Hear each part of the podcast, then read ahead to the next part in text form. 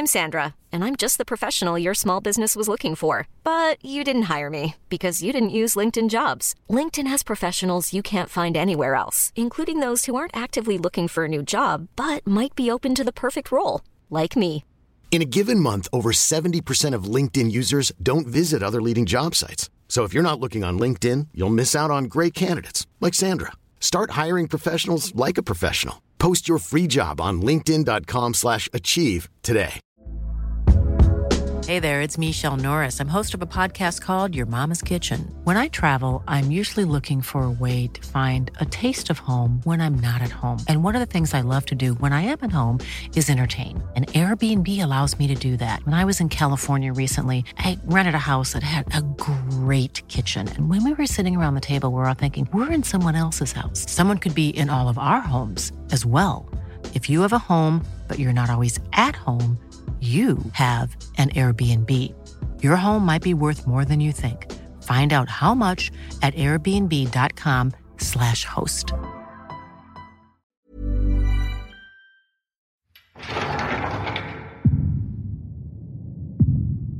Willkommen bei Von Mord und Totschlag. Ein True Crime Podcast.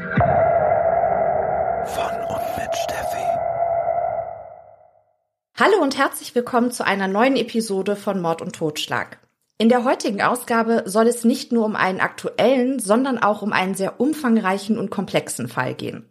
Und deshalb habe ich für die heutige Ausgabe sozusagen einen Experten in dem Kriminalfall eingeladen. Denn der Schauspieler Harry hat einen True Crime Podcast und einen YouTube-Kanal mit dem Namen Alles nur geklaut, auf dem er allein über diesen Fall mehr als 75 Stunden Material produziert hat. Also erstmal ein großes Dankeschön, dass du dir die Zeit heute für uns genommen hast. Hallo Harry. Hallo Steffi, sehr, sehr gern. Hey. Magst du dich vielleicht selbst einmal kurz vorstellen? Oh ja. Ähm, hi, mein Name ist Harry. Ich habe angefangen, den Depp vs. Hart Prozess zu übersetzen, weil ich gesehen habe, das macht jemand. Und ich habe gedacht, hm, das könnte ich eigentlich auch. Und habe das dann auch gemacht. Und am Ende haben 20.000 Leute auf einmal zugesehen. Und äh, es war absurd innerhalb von einer Woche.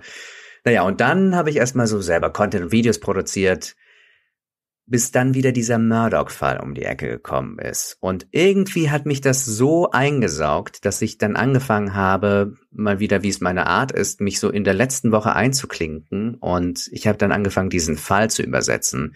Und der Anfang war wie, als würde ich ins kalte Wasser geworfen werden, weil da so Untiefen in dem Fall sind, die ergründet werden müssen. Ja. Weißt du denn noch, wann und wie du auf den Fall aufmerksam geworden bist? Ist dir das einfach bei YouTube vorgeschlagen worden oder wie bist du damit in Berührung gekommen? Ich glaube, das war so, dass ich diesen Fall, ich glaube, ich bin auf diesen Fall in den Medien aufmerksam geworden. Ich glaube sogar in den deutschen Medien. Ich glaube, ich habe, was, was, was war das, Spiegel oder so geguckt? Also geguckt, gelesen und dann ähm, bin ich auf diesen Fall gestoßen und dann habe ich mehr auf Englisch darüber gelesen und habe ich gesehen, ach du Schande, das überträgt ja Law and Crime. Und dann dachte ich, oh, oh, das reizt mich. Oh, das will ich übersetzen, weil ich selber wissen wollte, was, was dahinter steht. Ja, für diejenigen, die jetzt noch nicht wissen, um was es in dem Murdoch-Fall geht, äh, hören wir mal ganz kurz in den Fall rein und dann würde ich sagen, sprechen wir beide darüber und du lässt uns einfach mal an deinem umfangreichen Wissen teilhaben. Sehr gern.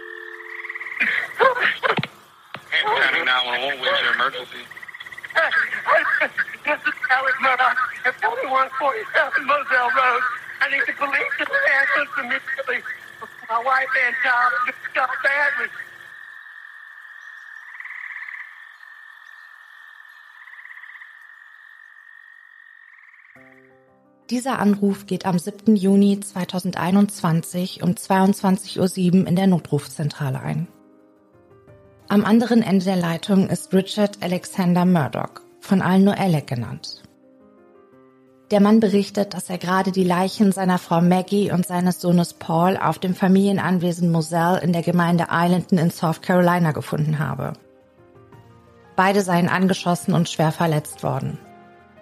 Sofort macht sich ein Streifenpolizist auf den Weg zum großzügigen Grundstück der Murdochs. Dort angekommen trifft er auf den sichtlich aufgeregten Alec. Der Polizist sieht gleich, dass für beide Opfer, die abseits des Jagdhauses in der Nähe der Hundezwinge auf dem Boden liegen, nichts mehr getan werden kann. Maggie und Paul haben Verletzungen, die mit dem Leben nicht mehr vereinbar sind. Sofort nimmt die South Carolina Law Enforcement Division kurz SLED ihre Ermittlungen auf. Die Familie Murdoch ist in der Low Country Region von South Carolina bekannt. Der rechtliche und politische Einfluss der Murdochs ist so groß, dass die Einheimischen den Bezirk mit fünf Landkreisen auch Murdoch Country nennen. Warum mussten die 52-jährige Maggie und ihr 22-jähriger Sohn Paul sterben? Wer ist zu solch einem kaltblütigen Verbrechen in der Lage? In der heutigen Ausgabe wollen wir über einen Kriminalfall sprechen, der weit über die Grenzen von South Carolina für Aufregung sorgt. Und das war sie schon, die Einführung. Wir sprechen also über diesen Kriminalfall, der weit über die Grenzen von South Carolina hinweg für Aufregung sorgt. Ja, wie fängt man denn da an? Wo, wo geht man rein? An welcher Stelle wartet man in diesen Sumpf, Steffi? Ähm, ich würde sagen, wir fangen erst so mit der Vorstellung der wichtigsten Personen an. Das wäre jetzt so meine Idee, dass man überhaupt mal weiß, um wen es geht. Sehr gut. Let's do that. Wir haben da ja auch was vorbereitet. Ähm, Moment. Oh ja, haben wir? Äh, ja, haben wir.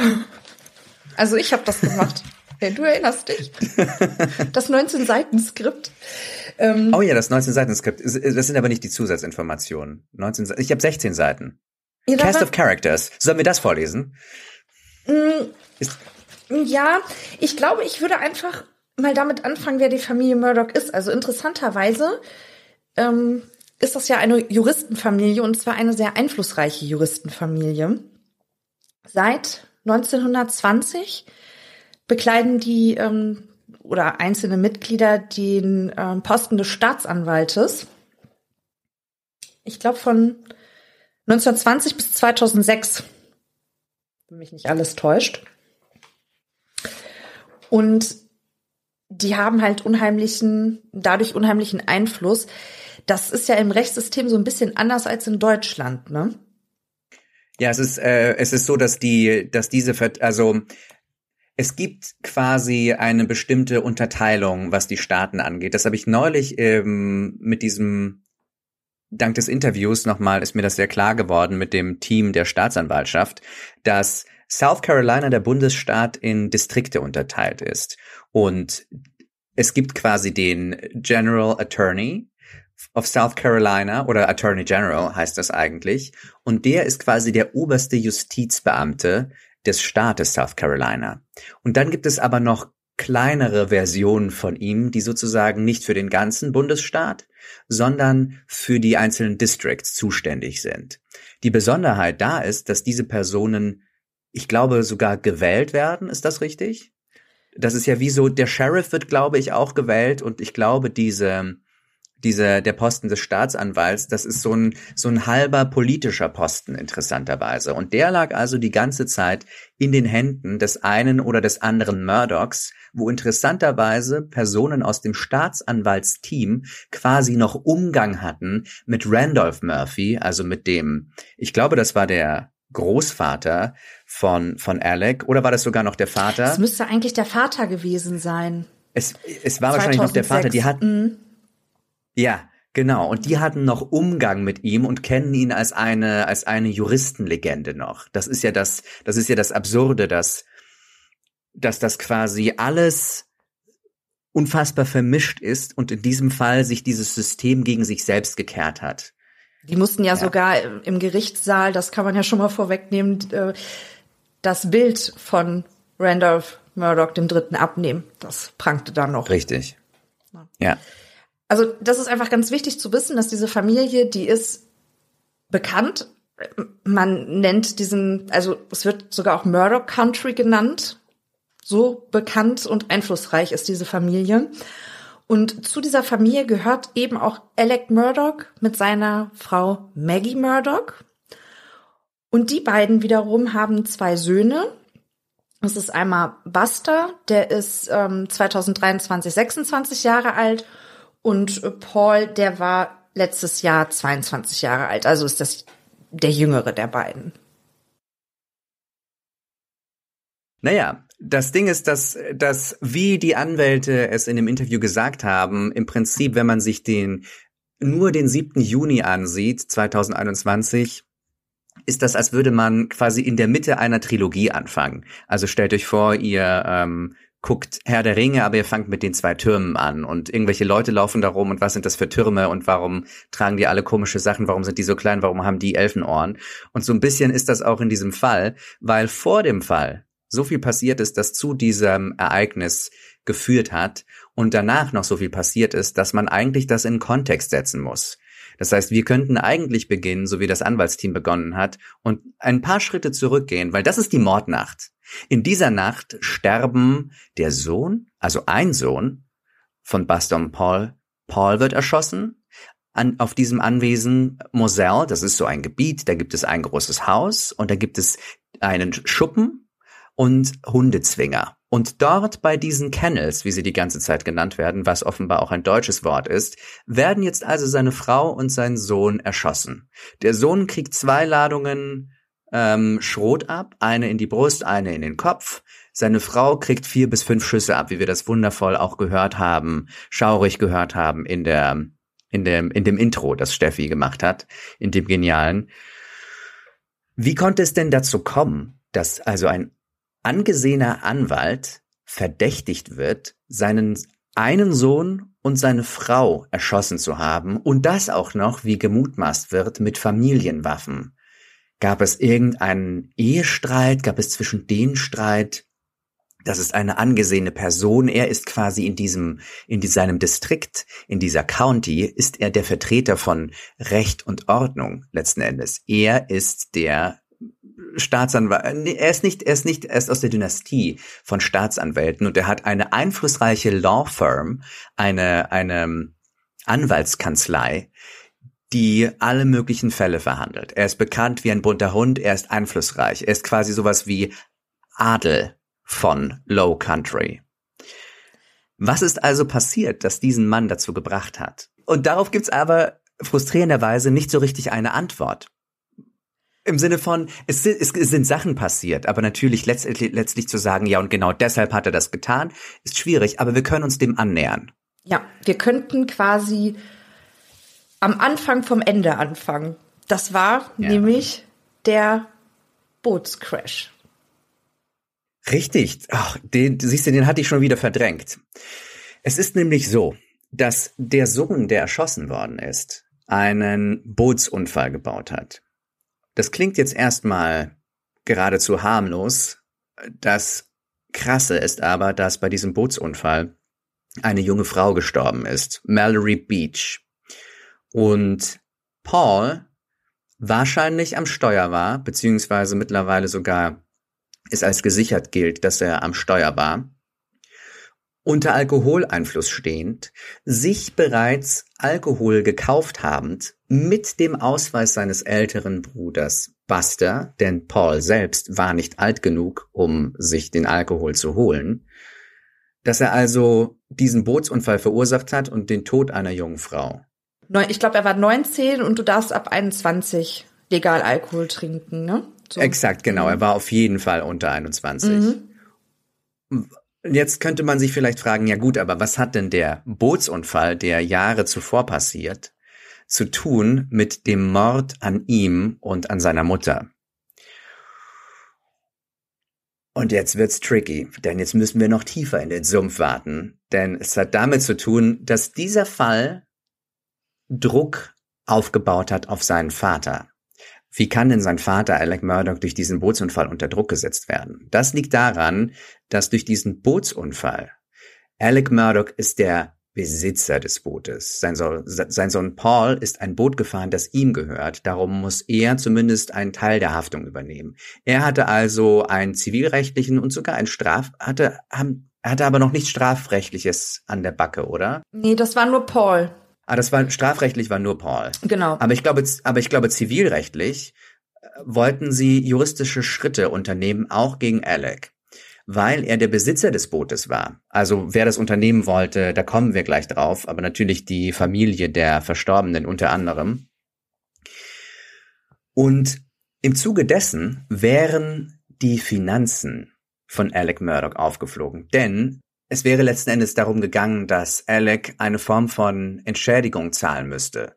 Und um zu bemessen, welche Summe denn angemessen oder überhaupt stemmbar wäre für diesen man möchte doch eigentlich meinen recht reichen Anwalt. Er hat mehrere Häuser, die haben, die, die haben viele Grundstücke, jagen hier, jagen dort, dort ein Haus, die haben wie es scheint, Dutzende Fahrzeuge, sie haben mehrere Hausangestellte, er hat Eltern, die medizinisch versorgt werden müssen. Das alles kostet Geld. Zumal in Amerika, weil da das Gesundheitssystem nicht so bequem ist wie in Deutschland und teilweise Leute den Krankenwagen nicht rufen, weil sie Angst vor der Rechnung haben.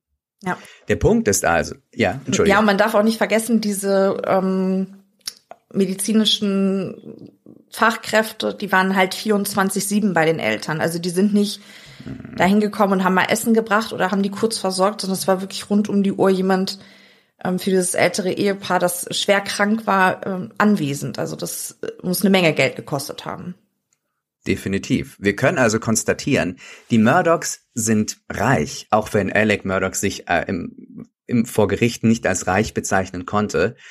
Zumindest wohlhabend haben sie dann aus ihm rauskitzeln können. ja. Soeben haben sie es rausgekriegt. Ja, genau. Also es ist erstaunlich, wie, wie Leute, die wahnsinnig wohlhabend sind, schwer das rausbringen. Der Punkt ist, man weiß nicht, wie reich genau er ist. Also, Bootsunfall führt zu Untersuchung finanzieller Situation von Alec Murdoch und das hat Druck aufgebaut, weil Alec Murdoch finanziell ordentlich Dreck am Stecken hat. Das ist ein Fall, der noch verhandelt wird. Wir müssen dazu immer hinzufügen, allegedly. Er wurde dessen noch nicht verurteilt, aber vor Gericht wurde bereits erwähnt, obwohl da Mord verhandelt worden ist, wurde bereits erwähnt, dass dieser Anwalt das Vertrauensverhältnis zu seinen Klienten missbraucht hat, um Abfindungen, die sie bekommen, teilweise oder ganz einzustreichen, ohne sie an seine Klienten weiterzureichen. Mutmaßlich, muss ich dazu sagen, weil es noch nicht, weil es noch kein Urteil gab und wie die Anwälte sagen von, ähm, wie die Staatsanwaltschaft sagt, ja, bis das nicht verhandelt ist, gilt natürlich die Unschuldsvermutung. Aber man weiß, es ist raus, es ist bekannt, dass er große finanzielle Schwierigkeiten hat und viele Finanzverbrechen mutmaßlich begangen hat. Und diese alle drohen aufzufliegen, wenn der Prozess gegen seinen Sohn und letztlich auch gegen ihn weiter angeleiert wird. Also er hat ja in dem Mordprozess äh, einen Teil dieser Finanzverbrechen ja definitiv zugegeben. Das hat, also, ne, Urteil jetzt hin oder her. Ja. Also man kann davon ausgehen, dass das so oder so ähnlich stattgefunden hat. Und das perfide an der ganzen Sache ist einfach, dass Alec in der Lage war, seinen Mandanten äh, das Gefühl zu vermitteln, dass alles in Ordnung ist. Es ist genauso, wie es sein soll. Es ist nichts passiert. Ne? Also, die wussten zum Teil gar nicht, ja, dass sie da betrogen worden sind. Ja.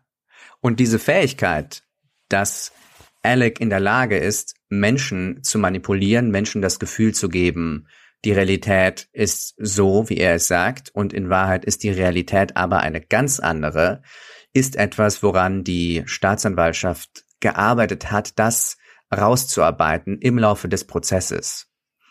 Und das ist wiederum ein eigener Sumpf, in dem man steigen kann, weil diese, dieses ganze, es, man, man, man kommt von Höchstchen auf Stöckchen.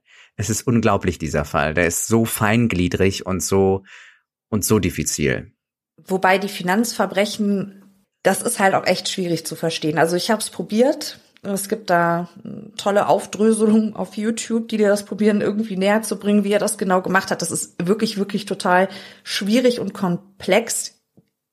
Man muss einfach, glaube ich, nur wissen, ähm, dass dieser Mann einfach Gelder unterschlagen hat äh, von Mandanten, aber auch äh, also ja, er hat seine eigene Anwaltskanzlei bestohlen, die sein Urgroßvater irgendwann mal gegründet hat.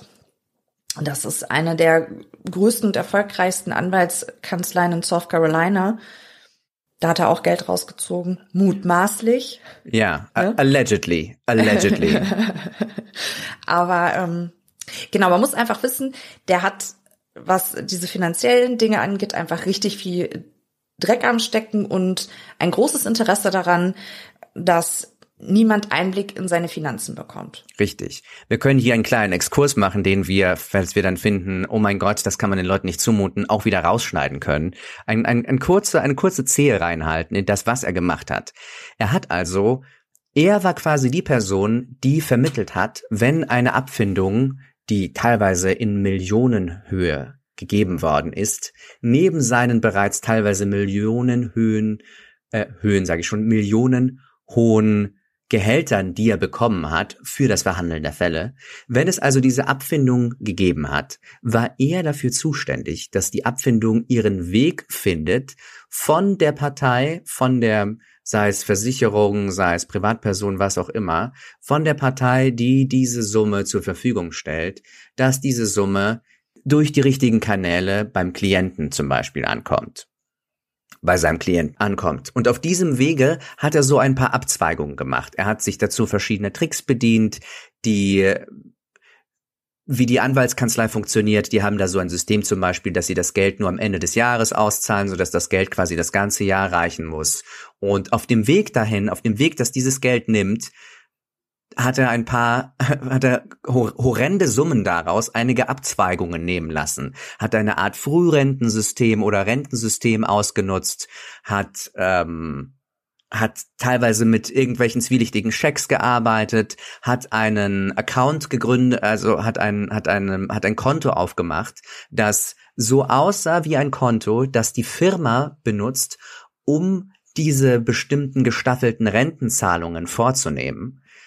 Das war aber nicht dieses, das war aber nicht die Firma, ich glaube Forge hieß diese Firma, sondern das war ein Account, den er Forge genannt hat. Das war aber nicht der, das war aber nicht der Name, der assoziiert damit war wie sonst, was dann der CFO der Geschäftsführung seiner Anwaltskanzlei aufgefallen ist. Und die hat diese kleine, die hat so eine Unregelmäßigkeit bemerkt. Dann gab es noch irgendwas mit einem Scheck, wo nicht ganz klar war, wo der herkommt, warum der diesen Weg genommen hat, den er genommen hat. Und darum musste sich, sie sich einige Sachen Sachen genauer ansehen. Und das hat wirklich, äh, das war wie so der erste Dominostein, der angestupst worden ist. Und einer nach dem anderen ist umgefallen. Und um die Worte der Staatsanwaltschaft zu benutzen, ein a perfect storm. Ein perfekter Sturm, der sich zusammengebraut hat und sich über ihm entladen hat. Ja, allerdings, das kann man so sagen. Ja. Also, wie gesagt, wir haben halt den Dreck, den er am Stecken hat, mutmaßlich, schon vor dem Bootsunfall. Jetzt kommt auch noch der Bootsunfall mit ähm, dem zivilrechtlichen Prozess, der da in, ins Haus steht. Also es, die Finanzen müssen geprüft werden. Das heißt, er droht aufzufliegen. Und dann ist, glaube ich, auch noch ein ganz wichtiger Punkt, da kannst du aber sicher wieder mehr zu sagen als ich. Alec Murdoch ist seit rund 20 Jahren opiatabhängig. Ach, das ist, das ist noch so ein, das ist noch so ein weiteres Ding. Also wir, wir listen ja gerade auf diese, die, die psychische Kondition eines Mannes, der etwas tut, was unerklärlich ist. Wir haben gerade etabliert, es ist unfassbarer finanzieller Druck, der auf ihm lastet. Das ist die eine Seite. Aber als wäre das nicht genug, hat dieser Mann einen Opiatkonsum, der teilweise rangekommen ist an den Konsum, den ähm, den Matthew Perry von Friends hatte, der bei einer äh, am Ende einer Friends Staffel relativ rundlich war und am Anfang der nächsten ungefähr die Hälfte gewogen hat, weil er nämlich in der Zwischenzeit angefangen hat, Opiate zu nehmen und infolgedessen nichts mehr gegessen hat. Das ist allerdings Alec Murdoch nicht passiert. Der war in der Tat sehr rundlich zu der Zeit und hatte aber eigenen Angaben nach ungefähr 60 Pillen am Tag von, war das Oxycodon? Ich meine ja. Zu sich genommen und hat mehrere Entzüge hinter sich gehabt, beziehungsweise einen Entzug hat er erst später gemacht. Er hat erst etwas gemacht, was man Detox nennt. Also das bedeutet erstmal einfach nur, dass chemisch der Körper nicht eingeht, während einfach dieser Stoff aus dem Körper ausgeschieden wird, beziehungsweise es gibt verschiedene Wege, wie man das beschleunigen oder besser machen kann. Aber damit ist die psychische Abhängigkeit ja noch gar nicht weg. Damit ist nur das System, äh, das Stoff, der Stoff aus dem System raus. Ich kenne mich ehrlich gesagt jetzt so gar nicht mit Opiatabhängigkeit aus. Hat, hat das irgendeinen Einfluss auf die Psyche letztlich? Also, oder gibt es einen Grund, warum man das nimmt? Mal ganz blöd gefragt. Es scheint so zu sein, dass er angefangen hat, diese Opiate zu nehmen, als er noch relativ jung war. Ich glaube, es hieß, dass er im College eine Verletzung davongetragen hat. Mhm. Entweder am Knie oder am Rücken. Das fällt mir, das fliegt mir jetzt gerade so nicht zu. Am. Knie. Am Knie. Mm, mm am Knie. Und dass er da, und dass er in, im Zuge dessen angefangen hat, diese Opiate zu nehmen, dass es dann aber später, dass er dann einfach drauf, drauf hängen geblieben ist, sozusagen, also, dass er süchtig von geworden ist, was ja in den USA nicht selten passiert. Es gibt eine Opiatepidemie in den USA, weil viele Ärzte im Verbund mit bestimmten Pharmaunternehmen die Dinger verschreiben, als wären sie Hustensaft. Oh. Okay. Das ist ein, ach, oh, es scheint eine Neuigkeit für dich zu sein. Ja, also, das wusste ich jetzt nicht. Also es ist, es ist wirklich freaky. Also die verschreiben diese Dinger wie, wie, wie Smarties teilweise. Und was er dann gemacht hat, nicht was er gemacht hat, aber was zum Beispiel Matthew Perry, der Schauspieler, der, äh, der Schauspieler von Friends, der Chandler gespielt hat, der hat dann auch verschiedene Ärzte gehabt und gesagt, hey, ich habe Schmerzen, könnt ihr mir nicht was geben? Ja, klar.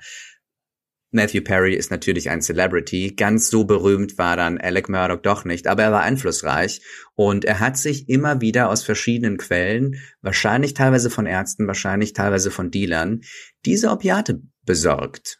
Meinst du, dass das, das hat was mit dem zu tun, was dann im Sommer 2021 passiert ist? Also äh, enthemmt das oder glaubst du, das ist einfach nur ein Nebenschauplatz?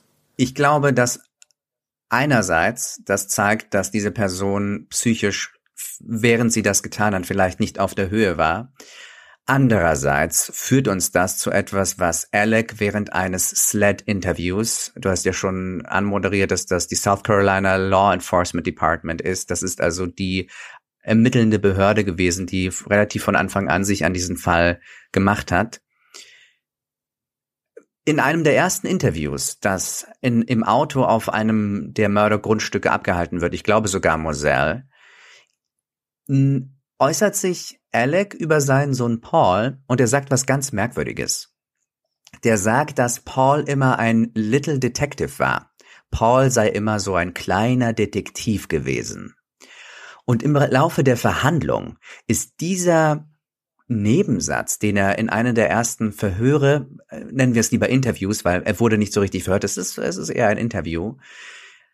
Dieser Nebensatz, den er da so achtlos hat fallen lassen, stammt daher, dass Paul immer wieder rausgefunden hat, dass sein Vater irgendwo im Haus Pillen versteckt hat. Und das natürlich gar nicht toll fand, dass sein Vater ein, ein, ein Junkie ist, eine Person, die drogenabhängig ist und er daran beteiligt war, an dem Versuch, seinen Vater wieder nüchtern zu kriegen, an dem Versuch, alle versteckten Pillen, Döschen, das ist ja quasi wie bei einem Alkoholiker, der irgendwo Flaschen versteckt und Flachmänner versteckt, alle versteckten Pillen, Dosen, Schachteln, wie auch immer, Tüten, verschwinden zu lassen.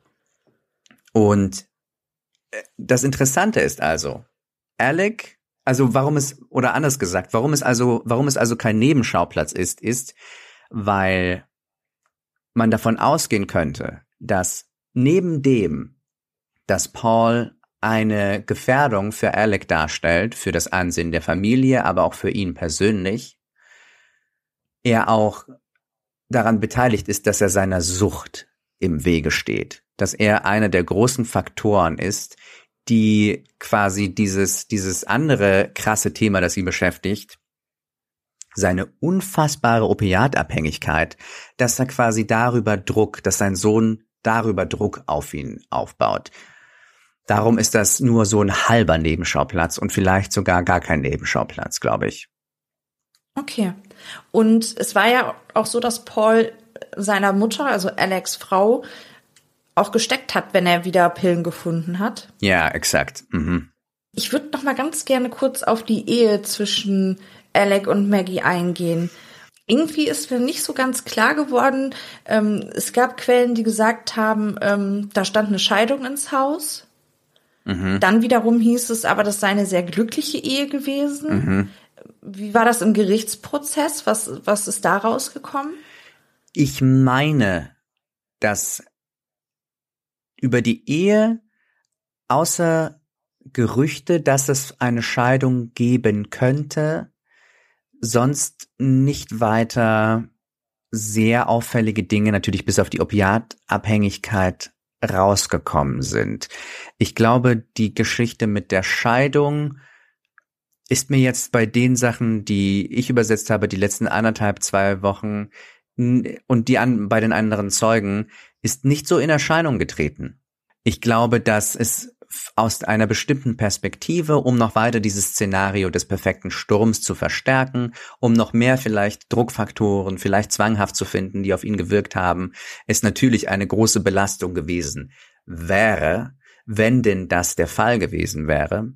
Aber nichts Genaues weiß man nicht. Das ist so, wie es in dieser Ehe ausgesehen hat, wissen wahrscheinlich am besten, wussten diese zwei Personen und weiß nur noch Alec, die Umgebung zumindest, Maggies Schwester hat gesagt, Alec hat Maggie geliebt, die mochten sich, es gab keine Scheidung, ähm, Buster hat auch nichts dergleichen berichtet. Er hat natürlich berichtet, dass es wie jede an oder und Alec auch, dass es wie jede, jede andere Ehe auch war, dass es mal Streit gab, aber dass sie niemals zum Beispiel auch nur physische Gewalt ähm, aneinander verübt hätten. Also aus dieser Richtung ist nicht zu holen. Aber wer weiß, wer weiß, was es da ich meine, jeder Zuhörer, jede Zuhörerin, äh, der die verheiratet ist, ähm, weiß, dass, dass Ehen diffizile Konstrukte sind und dass viele Sachen auch unter der Oberfläche lauern können, auch wenn sie von außen nicht zu sehen sind. Aber ich fürchte, das ist ein Bereich,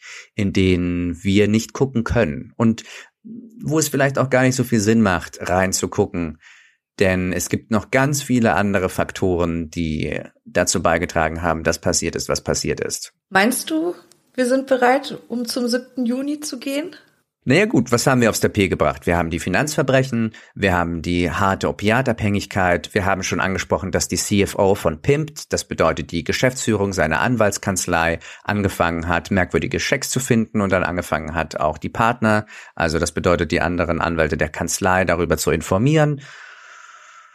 Und ja, ich glaube, das ist schon, das ist schon, das ist schon fast, wir sind schon fast da, dass wir uns mit dieser Mordnacht beschäftigen können. Wir könnten jetzt aber auch noch einen, einen weiteren kleinen Ausflug nehmen, im Prequel bleiben oder im ersten Teil und darauf eingehen, was zum Beispiel mit Gloria Sutter passiert ist. Wollt ihr das jetzt schon machen? Naja, wir sind ja gerade dabei, wir sind ja gerade dabei zu die Vorgeschichte aufzurollen. Okay. Die Vorgeschichte aufzurollen. Ich meine, wir, wir können natürlich auch äh, einen harten Cliffhanger machen und sagen, oh, wer ist Gloria Sutter? Das ist die Haushälterin, die zufällig die Treppe runtergefallen ist, auf die es eine krasse Versicherungspolice gibt, von der von der ihre Nächsten nie etwas gesehen haben, einen Millionenbetrag, den mutmaßlich Alec Murdoch eingestrichen hat und ein Vorfall, an dem wahrscheinlich auch Maggie beteiligt war. Das alles könnten wir natürlich später sagen. Jetzt ist es zu spät. Gloria Satterfield. Ähm, das war die, äh, ja, sagt man Kinderfrau? Ich, das könnte man, glaube ich, sagen, ja. Haushälterin, Kinderfrau. 25 Jahre hat die im Haushalt der Murdochs gearbeitet und äh, hat sich maßgeblich an der Erziehung äh, von Paul auch beteiligt. Also die beiden sollen ein sehr, sehr enges Verhältnis gehabt haben. Und dann Weißt du noch, wann das war? 2018, ne? Ich glaube, ja. Ja, nee, oder 15? Pi mal Daumen. Ich kann, hast du, hast du das aufgeschrieben in deiner Timeline? Natürlich. Die Frage ist nur, wo? 2018. Sie ist 2018 gestürzt. 2018.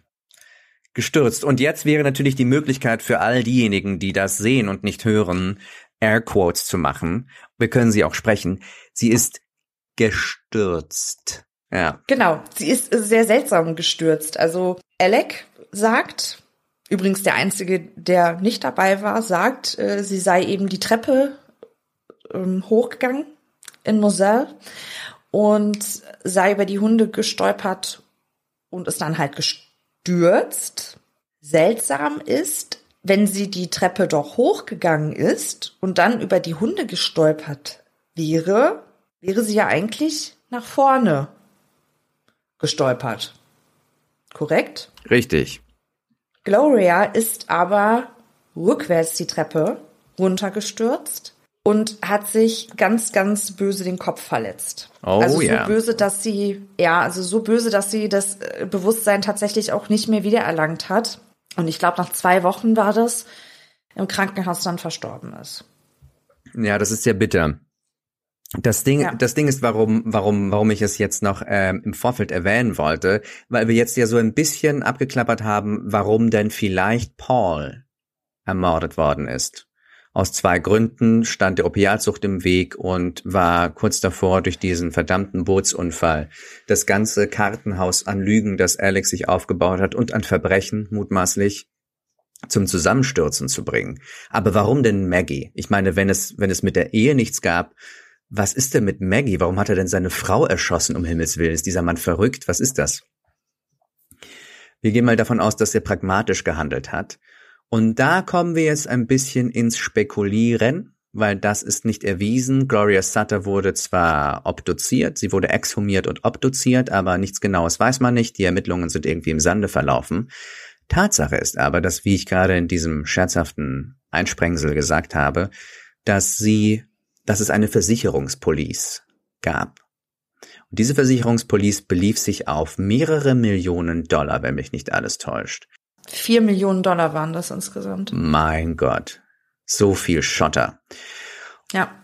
Und dieses Geld ist nie bei den Angehörigen von Gloria Sutterfield angekommen. Und man geht davon aus, man weiß eigentlich mit an Sicherheit grenzender Wahrscheinlichkeit, dass dieses Geld bei Alec gelandet ist, weil diese Versicherungspolice, glaube ich, sogar in, wenn nicht in seinem Namen so war, dann er hat das irgendwie gedeichselt, dass diese Versicherungspolice über ihn läuft.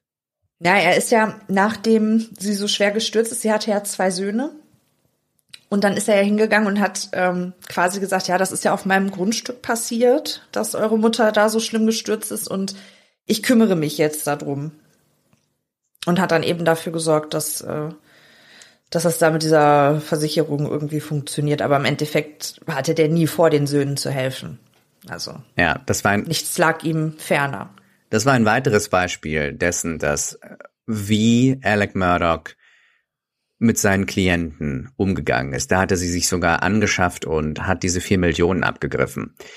Du hast ja, du hast ja gerade erwähnt, dass Maggie zu dem Zeitpunkt anwesend war und war das so, war das sogar auch noch Paul, der da war oder war das? Paul und Maggie waren da. Und ähm, in dem 911-Call ist auch zuerst ähm, Maggie am Telefon und dann Paul. Aber Alec, der nicht da war, ist derjenige, der später gesagt hat, sie sei über die Hunde gefallen.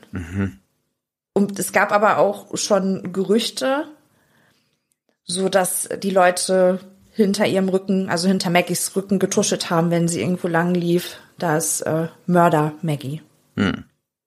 Wir sehen also, selbst wenn, selbst wenn wir mal annehmen, dass es nicht eine ganze Familie von Mördern ist, vielleicht ist es so, dass Maggie etwas gewusst hat über das, wie dieser Unfall passiert ist, was potenziell ein Problem für Alec Murdoch hätte werden können, selbst wenn sie nicht an diesem, an irgendeiner Form von Fall Play beteiligt war, aber trotzdem vielleicht irgendeine Form von Verschulden hatte oder irgend Wissen darüber besaß, dass die ganze Lage juristisch hätte schlechter aussehen lassen für die Murdochs, sodass sie eben vielleicht kein Geld für eine 4 Millionen Versicherungspolice bekommen hätten.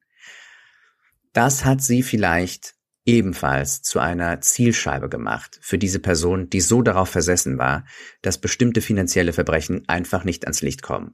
Wenn wir jetzt zum Beispiel wissen, dass Alec zwar nicht da war, aber dann offenbar juristisch sowohl für Maggie und Paul die ganzen, den ganzen Karren aus dem Dreck gezogen hat, als auch vorgegeben hat, für die Angehörigen des Opfers den ganzen juristischen Teil zu übernehmen und dabei vier Millionen abgegriffen hat, das könnte Maggie in die Kategorie von Leuten bewegen, über die man sagt, sie weiß zu viel, genauso wie es bei Paul ist. Was man vielleicht auch noch mal kurz erwähnen kann und auch sollte, finde ich, weil es eigentlich ein absolutes Unding ist, dass eine Familie so eine Macht ausüben kann. Also wenn da irgendwas schiefgelaufen ist, wo jeder Autonormalverbraucher eine Strafe für bekommen hätte, ähm, was juristische Konsequenzen nach sich gezogen hätte. Mhm. Paul war jetzt kein Kind von Traurigkeit. Dann hat er halt seinen Großvater oder seinen Vater angerufen, mhm. den Staatsanwalt, und die haben die Sache für den geklärt. Fertig. Also da gibt's eine Geschichte, da ist er mit seiner Ex-Freundin im Auto unterwegs, baut einen Unfall. Ähm, sie will die Polizei anrufen, er schlägt ihr das Handy aus der Hand und ruft seinen Krass. Vater und Großvater an, die mit einem Abschleppwagen kommen. Ja. Erstmal das ganze Bier und die Waffen aus dem Auto rausholen und sie dann auch noch mhm. anmachen, was ihr denn einfällt, die Polizei anzurufen. Wie kann sie das denn wagen? dann wird das Auto abgeschleppt und fertig, da passiert einfach nichts. Das ist, das ist dann einfach so. Und äh, genauso ist es ja auch beim Bootsunfall gewesen. Die ersten, die im Krankenhaus standen. Und da kommen wir zu einem Alec Punkt, ähm, zu dem ich wollte noch zu diesem Bootsfall was sagen. Bevor wir also zu diesem Mord kommen, endlich, bevor wir endlich zu diesem Mord kommen, nach einer halben Stunde oder so, ist es so, dass wir diese, das Ding ist, dass Alec ist also, wie wir rausgefunden haben, gerade durch Steffi, eine Person, die die Sachen für die Verwandten deichselt, wenn sie Scheiße bauen, auf gut Deutsch gesagt. Und was Alec beim Bootsunfall gemacht hat, wo sein Sohn der Fahrer des Bootes war, seines Bootes, und dessen Taten zum Tod einer 19-Jährigen geführt haben einer Freundin von ihm. Nicht seiner Freundin, aber der Freundin von einem Freund von ihm. Also die sind zusammen und alle befreundet untereinander. Ihr versteht schon. Ist im Krankenhaus, wo diese Personen verwundet, traumatisiert und noch halb betrunken lagen, die teilweise gerade Freunde verloren haben, aufgekreuzt und hatte eine Marke wie zufällig aus der Hosentasche hängen. Und diese Marke, das ist so eine Marke, wie sie Polizisten tragen, wie sie sie manchmal am Gürtel oder am Revers oder in einer Hemdtasche tragen. Und die, oder manchmal auch in einer Hosentasche. Und die ist so rausgeragt. Und Alec Murdoch ist ja kein Polizist. Der ist nicht Teil der Exekutive. Der ist Teil der Jurisdiktion. Und der war aber eine Zeit lang, wie war das nochmal, Assistant Junior Attorney, so ähnlich war der Titel. Er war also der Assistent oder ein kleinerer Assistent vom Staatsanwalt, nämlich von seinem Vater. Und aus dieser Zeit hat er eine Marke bekommen. Und diese Marke kann auf dem ersten Blick aussehen wie die Marke eines Gesetzeshüters, ist aber nur eine Marke, die einen ausweist als eben dieser, als Mitglied dieses, dieses, dieses Staatsanwaltsteams. Das Spannende ist ja, dass der Titel, den er offiziell gehabt hat, dass dieser Titel bedeutend weniger bedeutsam klang als der Titel, der da auf der Marke steht. Weil auf der Marke stand sowas wie ähm, tatsächlich ähm, nicht nicht Attorney General natürlich, aber sowas wie sowas wie ähm, Ah, aber da stand auf jeden Fall nicht, dass er irgendwie Junior Assistant ist oder sowas. Er war nicht mal Assistant to, sondern er war Junior Assistant. Aber auf diesem, ich glaube, auf der Marke stand sowas wie sogar wie Deputy ähm, Solicitor. Genau, der Titel ist Solicitor, aber da stand sogar sowas wie wie Deputy Solicitor.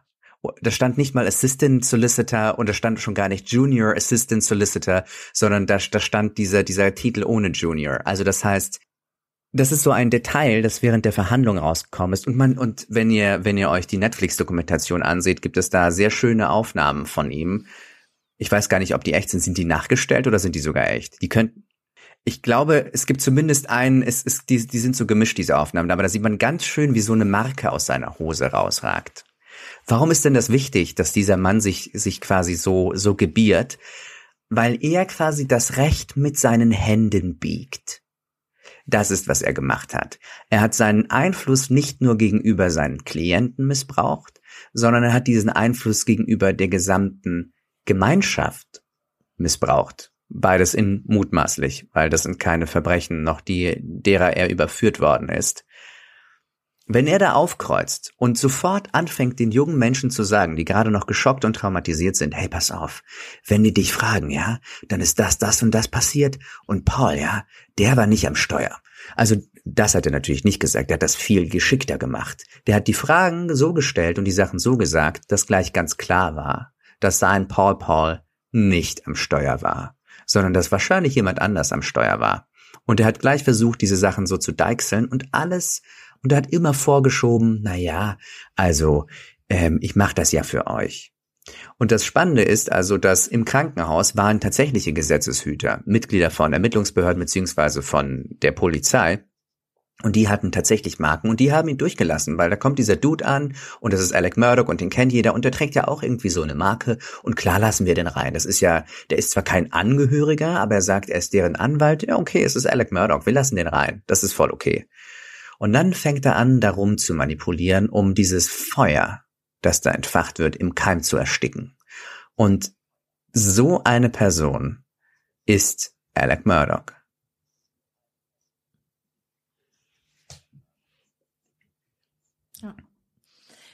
Man muss dazu sagen, als die in das Krankenhaus eingeliefert wurden, war Mallory noch vermisst. Also es war noch nicht klar, ob sie tot ist. Sie, erst, sie ist erst acht Tage nach diesem Bootsunfall ähm, ist die Leiche gefunden worden.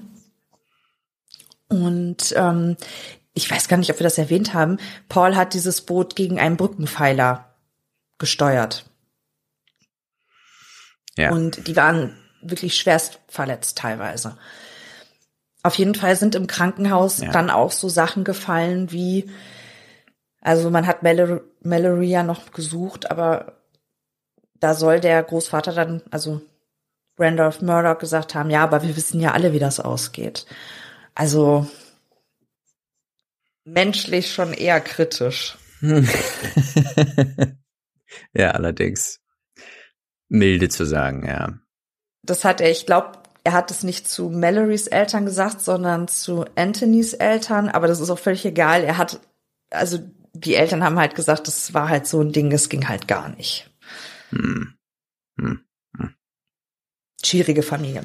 Ich wollte noch mal ganz kurz, ähm, also Alec, man merkt schon, der ist, ähm, nimmt es mit dem Gesetz jetzt nicht ganz so genau. Allerdings muss man dazu sagen, wenn man sich die Familienhistorie anguckt, dann gab es da tatsächlich auch vor Alec schon den ein oder anderen Murdoch, der seine Position zu missbrauchen wusste. Ähm, ist das so? Erzähl mir mehr, Steffi. Ja, pass auf. Ich muss es aber suchen. Ich habe nur gehört, dass einer, dass es bergab ging, seitdem einer der Murdochs von einem Zug überfahren worden ist. Ja, das in seinem weiß Auto. ich. Mhm. In ja, seinem ja. Auto. Das ist, es ist so eine, Leute, ihr merkt, es, es geht von einem ins andere. Also es hört nicht auf mit dieser Familie. Da geht's einmal um Randolph Buster Murdoch Jr., ich lese den Absatz mal ganz kurz vor, trat die Nachfolge seines Vaters im Amt des Solicitor an und war von 1940 bis 1986 im Amt. Junior war eine schillernde Persönlichkeit, die für ihr Kauen von Tabak und ihre forsche Art bekannt war. Buster wurde 1956 zusammen mit 26 anderen im Rahmen der Coletten Whiskey Conspiracy angeklagt, weil er Teil einer weit verbreiteten öffentlichen Korruption im 14. Bezirk war. Murdoch war der einzige Angeklagte in diesem Fall, der freikam. Oh Wunder, ne? Wer hätte es gedacht, ne? Überraschung. Ähm, aber es gab Vorwürfe, dass äh, Zeugen bedroht worden waren und eine Woche nach dem Prozess wurde Busters Cousin Alec Murdoch aus Orangeburg wegen versuchter Beeinflussung eines Geschworenen angeklagt. Allerdings ein anderer Alec. Also die heißen da irgendwie dann. Die ne, heißen entweder Randolph, Alec oder Alec Alex oder und Buster. Buster. Ja. Ja. Das ist ein bisschen verwirrend. Aber genau, also äh, das macht jetzt nicht besser, was Alec gemacht hat. Ich wollte einfach nur sagen, also es gab da schon so die ein oder andere Person, die auch das Recht so gebogen hat, äh, dass es dann passte. Ja. Das waren meine zwei Cent dazu. Truth. Ja, absolut. Vollkommen richtig. Also das es es bleibt in der Familie, aber das ist natürlich wie so bei den das ist im Prinzip ist das eine griechische Tragödie, wo die Sünde, das Vergehen der Vorfahren auf die Kinder übertragen wird. Und es hat auch ungefähr genau die Komplexität einer griechischen Tragödie. Und wir reden jetzt von den Atriden oder so. Sehr dramatisch formuliert, aber ja. Dann kommen wir jetzt zum 7. Juni 2021. Mhm. Es ist Abend. Alec war bei seiner Mutter in Almida. Mhm. Die Mutter ist schwer an Alzheimer erkrankt und der Vater, ich glaube, der hatte, nee, hatte der Krebs? Der hatte Krebs. Der Vater wurde offenbar gerade ins Krankenhaus eingeliefert. Darum ist er zu seiner Mutter hin, um zu gucken, ob alles gut ist. Sie dachten zuerst, es sei eine Lungenentzündung gewesen und haben dann festgestellt, dass es etwas wesentlich bedrohlicheres ist als das, nämlich Krebs. Bei dem Vater, genau. Mhm. Und dann kehrt er nach Moselle zurück auf dieses riesige Grundstück. Und dann, was hat er da gefunden? Alec kommt zurück und findet Frau und Sohn erschossen vor, laut eigener Aussage. Er sagt, er ist zu ihnen hingegangen und da macht er verschiedene Aussagen. Einmal sagt er vor dem Prozess, glaube ich, dass er hin ist und nichts gemacht hat. Mal sagt er, dass er hin ist und nach dem Puls gesucht hat. Mal sagt er, dass er hin ist und versucht hat, die umzudrehen. Ich glaube, das war die Version relativ am Anfang. Und er sagt mal, fällt ein Telefon, das Telefon von Paul aus Pauls Hosentasche bei dem Versuch, ihn umzudrehen. Und er hat das in die Hand genommen, hat es dann aber wieder hingelegt. Das ist, was laut ihm angeblich passiert ist. Er sagt aber auch, dass er ja halt so in Schock war, dass er vielleicht nicht genau sagen konnte, was passiert ist. Aber das ist seine Version. Er kommt dort an, Frau Kind tot, er aufgelöst, geht hin, will sie natürlich retten, merkt dann aber recht schnell, dass sie tot sind und ruft dann 911, die Polizei an. Das Spannende ist, dass die Timeline, die er sagt, nämlich aus dem Auto aussteigen, das alles machen, was er angeblich gemacht haben will, nämlich hingehen, Telefon manipulieren, mh, mm, gucken, ob die Puls haben, beziehungsweise umdrehen und die Geschwindigkeit, mit der er dann diesen 911-Call gemacht hat, nicht so recht zusammenzupassen scheinen. Woher wir das wissen? In der heutigen Zeit haben wir alle Handys. Und diese Handys zeichnen sogar auf, wenn sich die Position des Telefons bei angeschaltetem Bildschirm verändert. Das heißt, wenn das Format von längs in Querformat sich ändert. Selbst das wird registriert im Telefon. Es wird registriert, ob dieses, ob diese Hintergrundbeleuchtung angeht, ob das Telefon einfach anfängt zu leuchten oder nicht. Das wird registriert und es registriert unsere Schritte. Natürlich wollen wir alle gesund bleiben und unsere 10.000 Schritte am Tag gehen. Das Ding ist, man weiß aber auch, wie viele Schritte Alec gelaufen ist, zu welcher Zeit. Und man weiß aus den Telefonlogs vom Provider, also vom Anbieter und aus dem Telefon, wann welcher Anruf gekommen ist. Und so richtig will seine Aussage, dass er aus dem Auto gestiegen ist, all diese Dinge gemacht hat und dann angerufen hat, nicht zu dem Zeitraum passen, den diese Daten sagen. Ja, also tatsächlich laut der Daten von seiner Ankunft über das Finden der Leichen und äh, Pulskontrolle umdrehen, bis er dann den 911-Call macht, zwölf Sekunden. Und das ist eins der Details, die dazu geführt haben, dass dieser Mann der Jury sehr suspekt vorkam. Das ist ein, ein, ein Zeitrahmen, der so nicht ganz gestimmt haben kann, eigentlich, ne? Wobei man muss ja sagen, er, er, er klingt sehr, sehr aufgeregt am Telefon, also wirklich sehr, sehr aufgeregt. Mhm. Finde ich auch. Wir haben auch ähm, die Bodycam-Aufnahmen übersetzt, die gemacht worden sind von verschiedenen Gesetzeshütern, unter anderem von dem, der als erster dort eingetroffen ist und einen ziemlich aufgelösten Alec Murdoch vor sich gesehen hat. Der war wirklich am, am Boden zerstört, augenscheinlich. Dann wiederum gab es aber auch eine Szene, da, da musste ich dann tatsächlich auch nochmal zurückspulen. Er redet ganz aufgeregt mit diesem Polizisten und im Hintergrund, hinter diesem Polizisten geht jemand lang und von, von jetzt auf gleich so, hey, how you doing? Und dann wieder direkt in diesen Modus. Das war schon, wo ich dachte so, okay. Komisch. Was passiert da gerade? Man muss sagen, mir ging es mit Alec genauso wie es dir ging in der Situation zu verschiedenen Zeitpunkten. Also er war nicht nur aufgelöst bei diesem 911-Call, er war nicht nur aufgelöst teilweise als die Polizisten da waren und ihn gefilmt haben mit ihrer Bodycam, er war auch vor Gericht teilweise aufgelöst. Ja. Und, und, und mitgenommen. Gleichzeitig sind jedoch diese emotionalen Zustände kein Indiz dafür, ob er etwas getan hat oder ob er etwas nicht getan hat. Weil wir natürlich nicht mit hundertprozentiger Sicherheit sagen können, aus welchen Gründen er gerade gerührt oder aufgelöst ist. Stimmt, da hast du recht. Aber ich wollte damit einfach nur sagen, also jemand, der jetzt vielleicht noch nicht so in dem Fall drin ist und die Aufnahmen vielleicht auch nicht kennt, also es ist jetzt nicht so, dass er da eiskalt berechnen stand. Also, ne, das wollte ich damit einfach nur. Absolut. Es sieht, wenn man also aus Alex Perspektive diesen Abend sieht, sowohl von dem, was er sagt, als auch wie er aussieht, während er das tut, möchte man eigentlich meinen, dass wir einen trauernden Familienvater vor uns haben. Und seine Timeline passt auch dazu, er war offensichtlich zum Tatzeitpunkt nicht am Tatort. Aber. Ja, aber. Dann kam die Staatsanwaltschaft. Genau.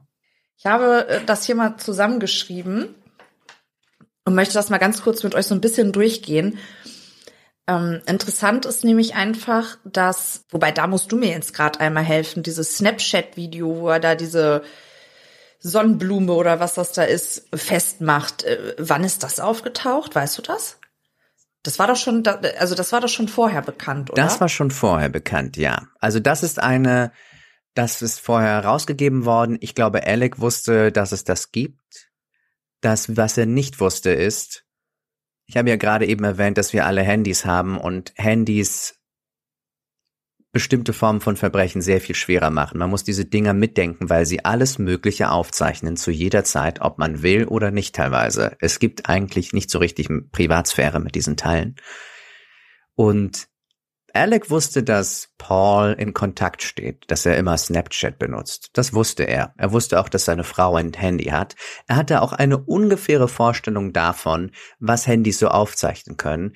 Aber ich glaube, ihm war die Tragweite dieser Daten, die aus Handys rausgezogen werden können, nicht mit letzter Konsequenz bewusst. Alec Murdoch ist ein, wie alt ist er? 50? Ja, es ist jetzt 53, genau. Ist jetzt 53, mhm. genau. Und zum, zum Tatzeitpunkt ist er, ist er, äh, was, was ist er, 51, 50 vielleicht? Ja, so in der Kante, ne? Sowas. 2021, ja, 51. Mhm. 51 mit etwas, mit etwas Glück 50 sozusagen. Er ist kein Digital Native oder so und er hat nicht die und er ist kein Experte, was Handydaten angeht. Er ist Anwalt. Er ist Experte darin, Juries auszuwählen und auf seine Seite zu bringen und Leute von bestimmten Realitäten zu überzeugen. Aber er ist kein Technikfreak. Und du schüttelst den Kopf. ja, weil, also, das haben wir ja schon in den Gesprächen gemer äh, gemerkt, dass wir da so ein bisschen unterschiedlicher Meinung sind. Äh, du sagst nämlich, eigentlich ist das sehr intelligent eingefädelt gewesen. Ich sag, das ist eigentlich total dumm gewesen. Also, er hat ja selber als Staatsanwalt auch fungiert. Er hat ja selber auch Verhandlungen geführt.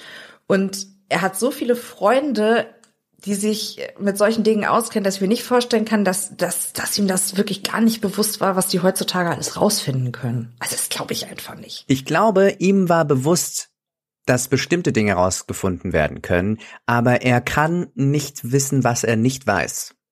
Ich glaube, er hat bestimmt mehr darüber gewusst als Laien, aber er konnte nicht wissen, dass es ein Video gibt, ein Snapchat-Video, von dem er nichts weiß, das nicht abgeschickt worden ist.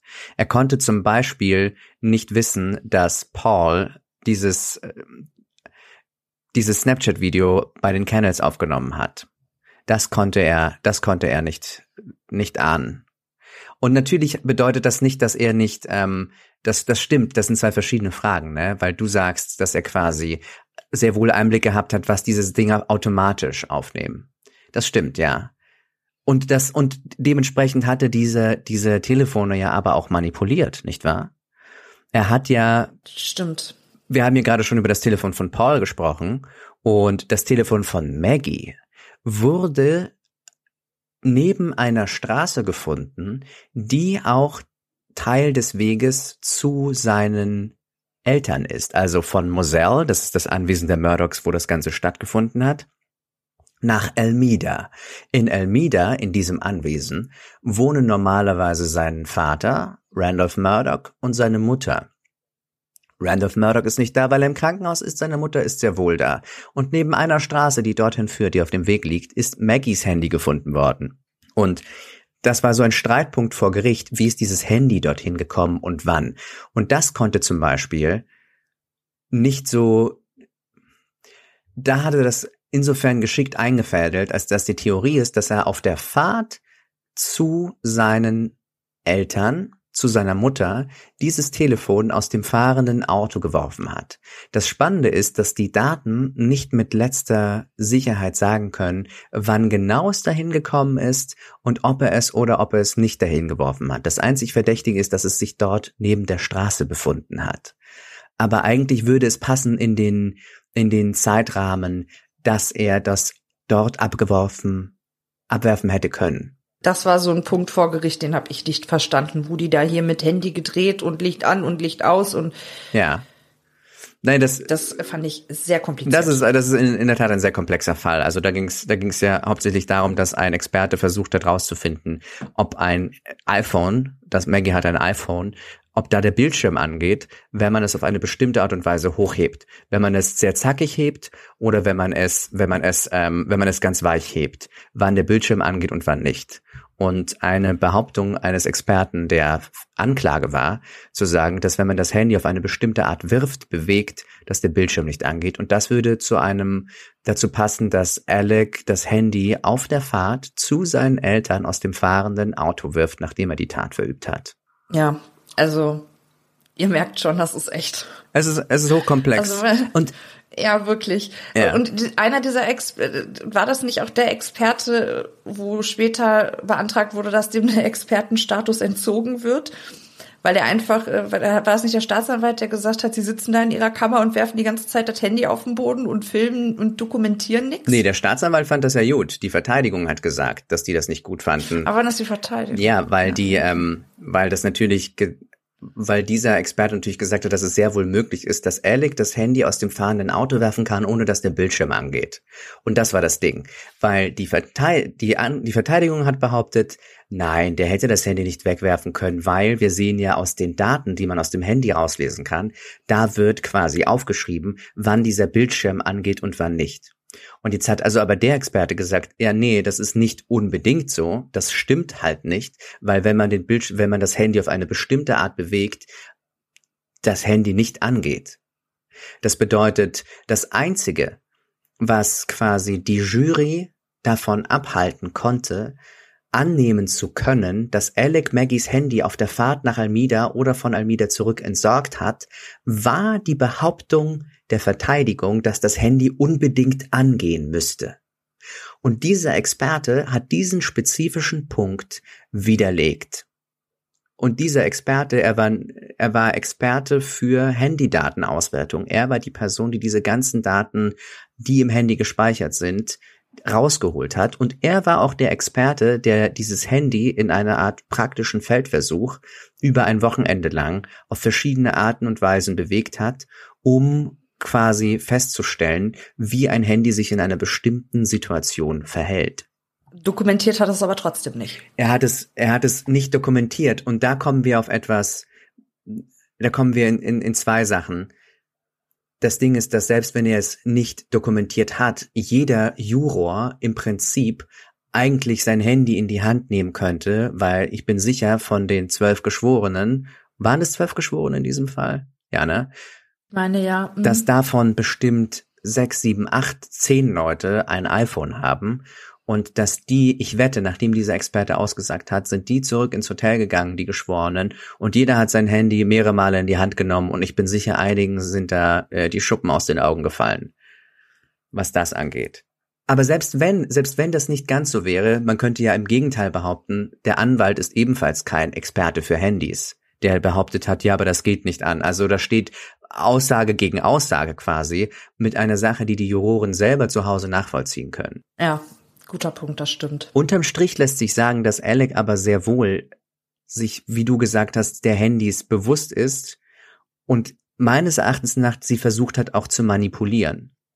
Er hat ja versucht, über sein Handy bestimmte Leute, er hat ja quasi, wir stellen uns das, wir stellen uns mal die Timeline vor. Alec erschießt also in den Augen der, der Anklage seine Frau und seinen Sohn, nimmt Maggies Telefon an sich, geht zu seinem Auto, fährt los zu seiner Ma. Auf der Fahrt schreibt er und telefoniert, das sind kurze Telefonate, ich glaube mit einem seiner Brüder, mit noch wem, schreibt ein paar SMS, schreibt an Maggie eine SMS oder eine Kurznachricht, wirft indes Maggies Handy aus dem Fenster, um sich ein Alibi zu bauen, dass er dass er quasi ja, wie kann er denn normal mit Leuten telefonieren und seiner Frau schreiben, wenn er denn, wenn er sie gerade umgebracht hat? Das würde doch kein Mensch so hinbekommen. Das war, das, so hat er an seinem, von Anfang an an seinem Alibi gebaut. Ja, er war halt eben auch nicht so richtig dabei nachgedacht. Also zum Beispiel, um jetzt nochmal auf diese, auf die Timeline vom 7. Juni zu sprechen zu kommen. Er ist mittags um kurz nach zwölf hat der Moselle verlassen, ist zur Arbeit gefahren und an diesem Tag ist er damit konfrontiert worden, dass knapp 800.000 Dollar in der Kanzlei fehlen. Auf die Frage, wann er wieder zu Hause angekommen ist, das weiß er nicht so ganz genau. Ähm, macht da vage Aussagen, aber wahrscheinlich ist er so, hat er so um 1824 die Kanzlei verlassen, war so 1845 zu Hause. In diesem Zeitraum muss auch Paul nach Moselle gekommen sein. Dazu muss man wissen, dass ich weiß nicht, wo Paul am Wochenende war. Der war aber nicht in ähm, Moselle und Maggie auch nicht. Die war nämlich, war das ein Ferienhaus in, ist, äh, wie heißt das, Edisto? Genau. In Edisto haben die Mör Edisto. In Edisto hat die Familie Murdoch ein Haus, das aber auf Maggies Namen läuft, das gerade renoviert wird. Und dort verbringt also Maggie am liebsten ihre Zeit. Hingegen Moselle, nicht dass sie es meiden würde, aber wenn sie sich's aussuchen kann, ist sie lieber woanders. Genau, aber Alec hat sie halt gebeten, an diesem Montag nach Moselle zu kommen. Mhm. Das ist richtig. Und, er, Und Paul ebenfalls. Ganz genau. Also unter Tränen sagt auch Marion Proctor, die Schwester von Maggie aus, dass sie es sogar war, die letztlich ihr empfohlen hat, doch nach Moselle zu fahren, um dort nach dem Rechten zu sehen und bei ihrem Mann zu sein, der sicherlich gerade eine schwere Zeit hat, weil sein Vater ja gerade ins Krankenhaus eingeliefert worden ist. Und Paul, wie gesagt, war an dem, war an dem Wochenende ähm, vor der Tat auch nicht in Moselle. Der ist äh, auch auf Bitten des Vaters quasi dahin gekommen. Mhm. Alec und Paul fahren auf diesem Grundstück hin und her. Um 19.39 Uhr entsteht dann eben auch ein Snapchat-Video. Alec, man sieht Alec in einem blauen Oberteil mit einer langen beigen Hose.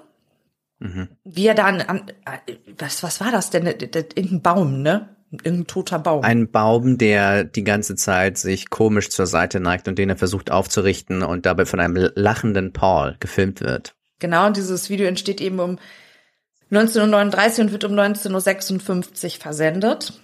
Um 20.15 Uhr trifft Maggie ein in Moselle. Zwischen 20 und 19 und 20.30 Uhr essen sie wohl gemeinsam zu Abend. Und dann haben wir auf Alex Handy zwischen 20.09 Uhr und 21.02 Uhr keine Aktivität mehr. Mhm. Alex sagt aber, und deshalb sage ich, äh, dass er halt eben nicht nachgedacht hat, dass er nach dem Abendessen um 20.30 Uhr eingeschlafen sei. Mhm. Mal sagt er, er ist halt eingeschlafen, dann wiederum sagt er aber, er hätte mit seinem Handy gespielt Mhm. und sei dabei eingeschlafen, was aber nicht sein kann, weil äh, dieses Handy wurde in der Zeit halt nicht benutzt. Ja. Um 20.40 Uhr telefoniert Paul mit Rogan Gibson. Das ist ein guter Freund von ihm. Zu diesem Zeitpunkt befindet sich Paul mit seiner Mutter schon an den Kennels.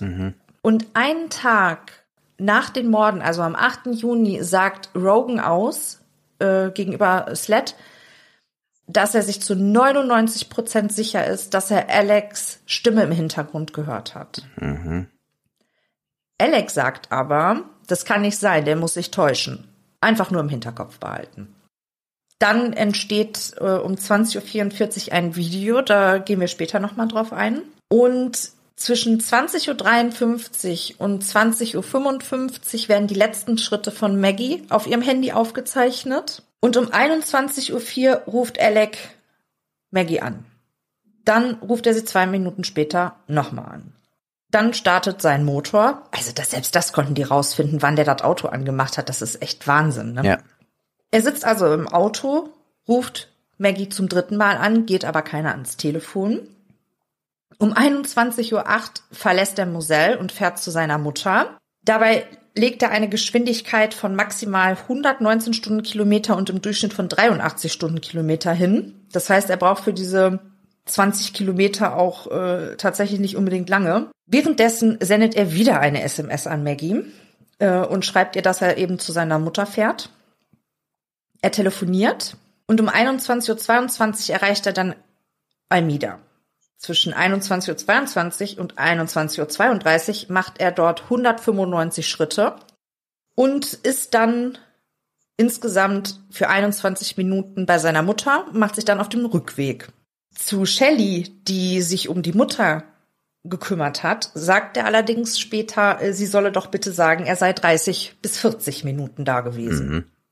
Da stand wohl auch irgendwie eine Hochzeit bei in der Familie an und College und so, ne? Und ich war, ich war 30 bis 40 Minuten da, weißt du Bescheid, ne?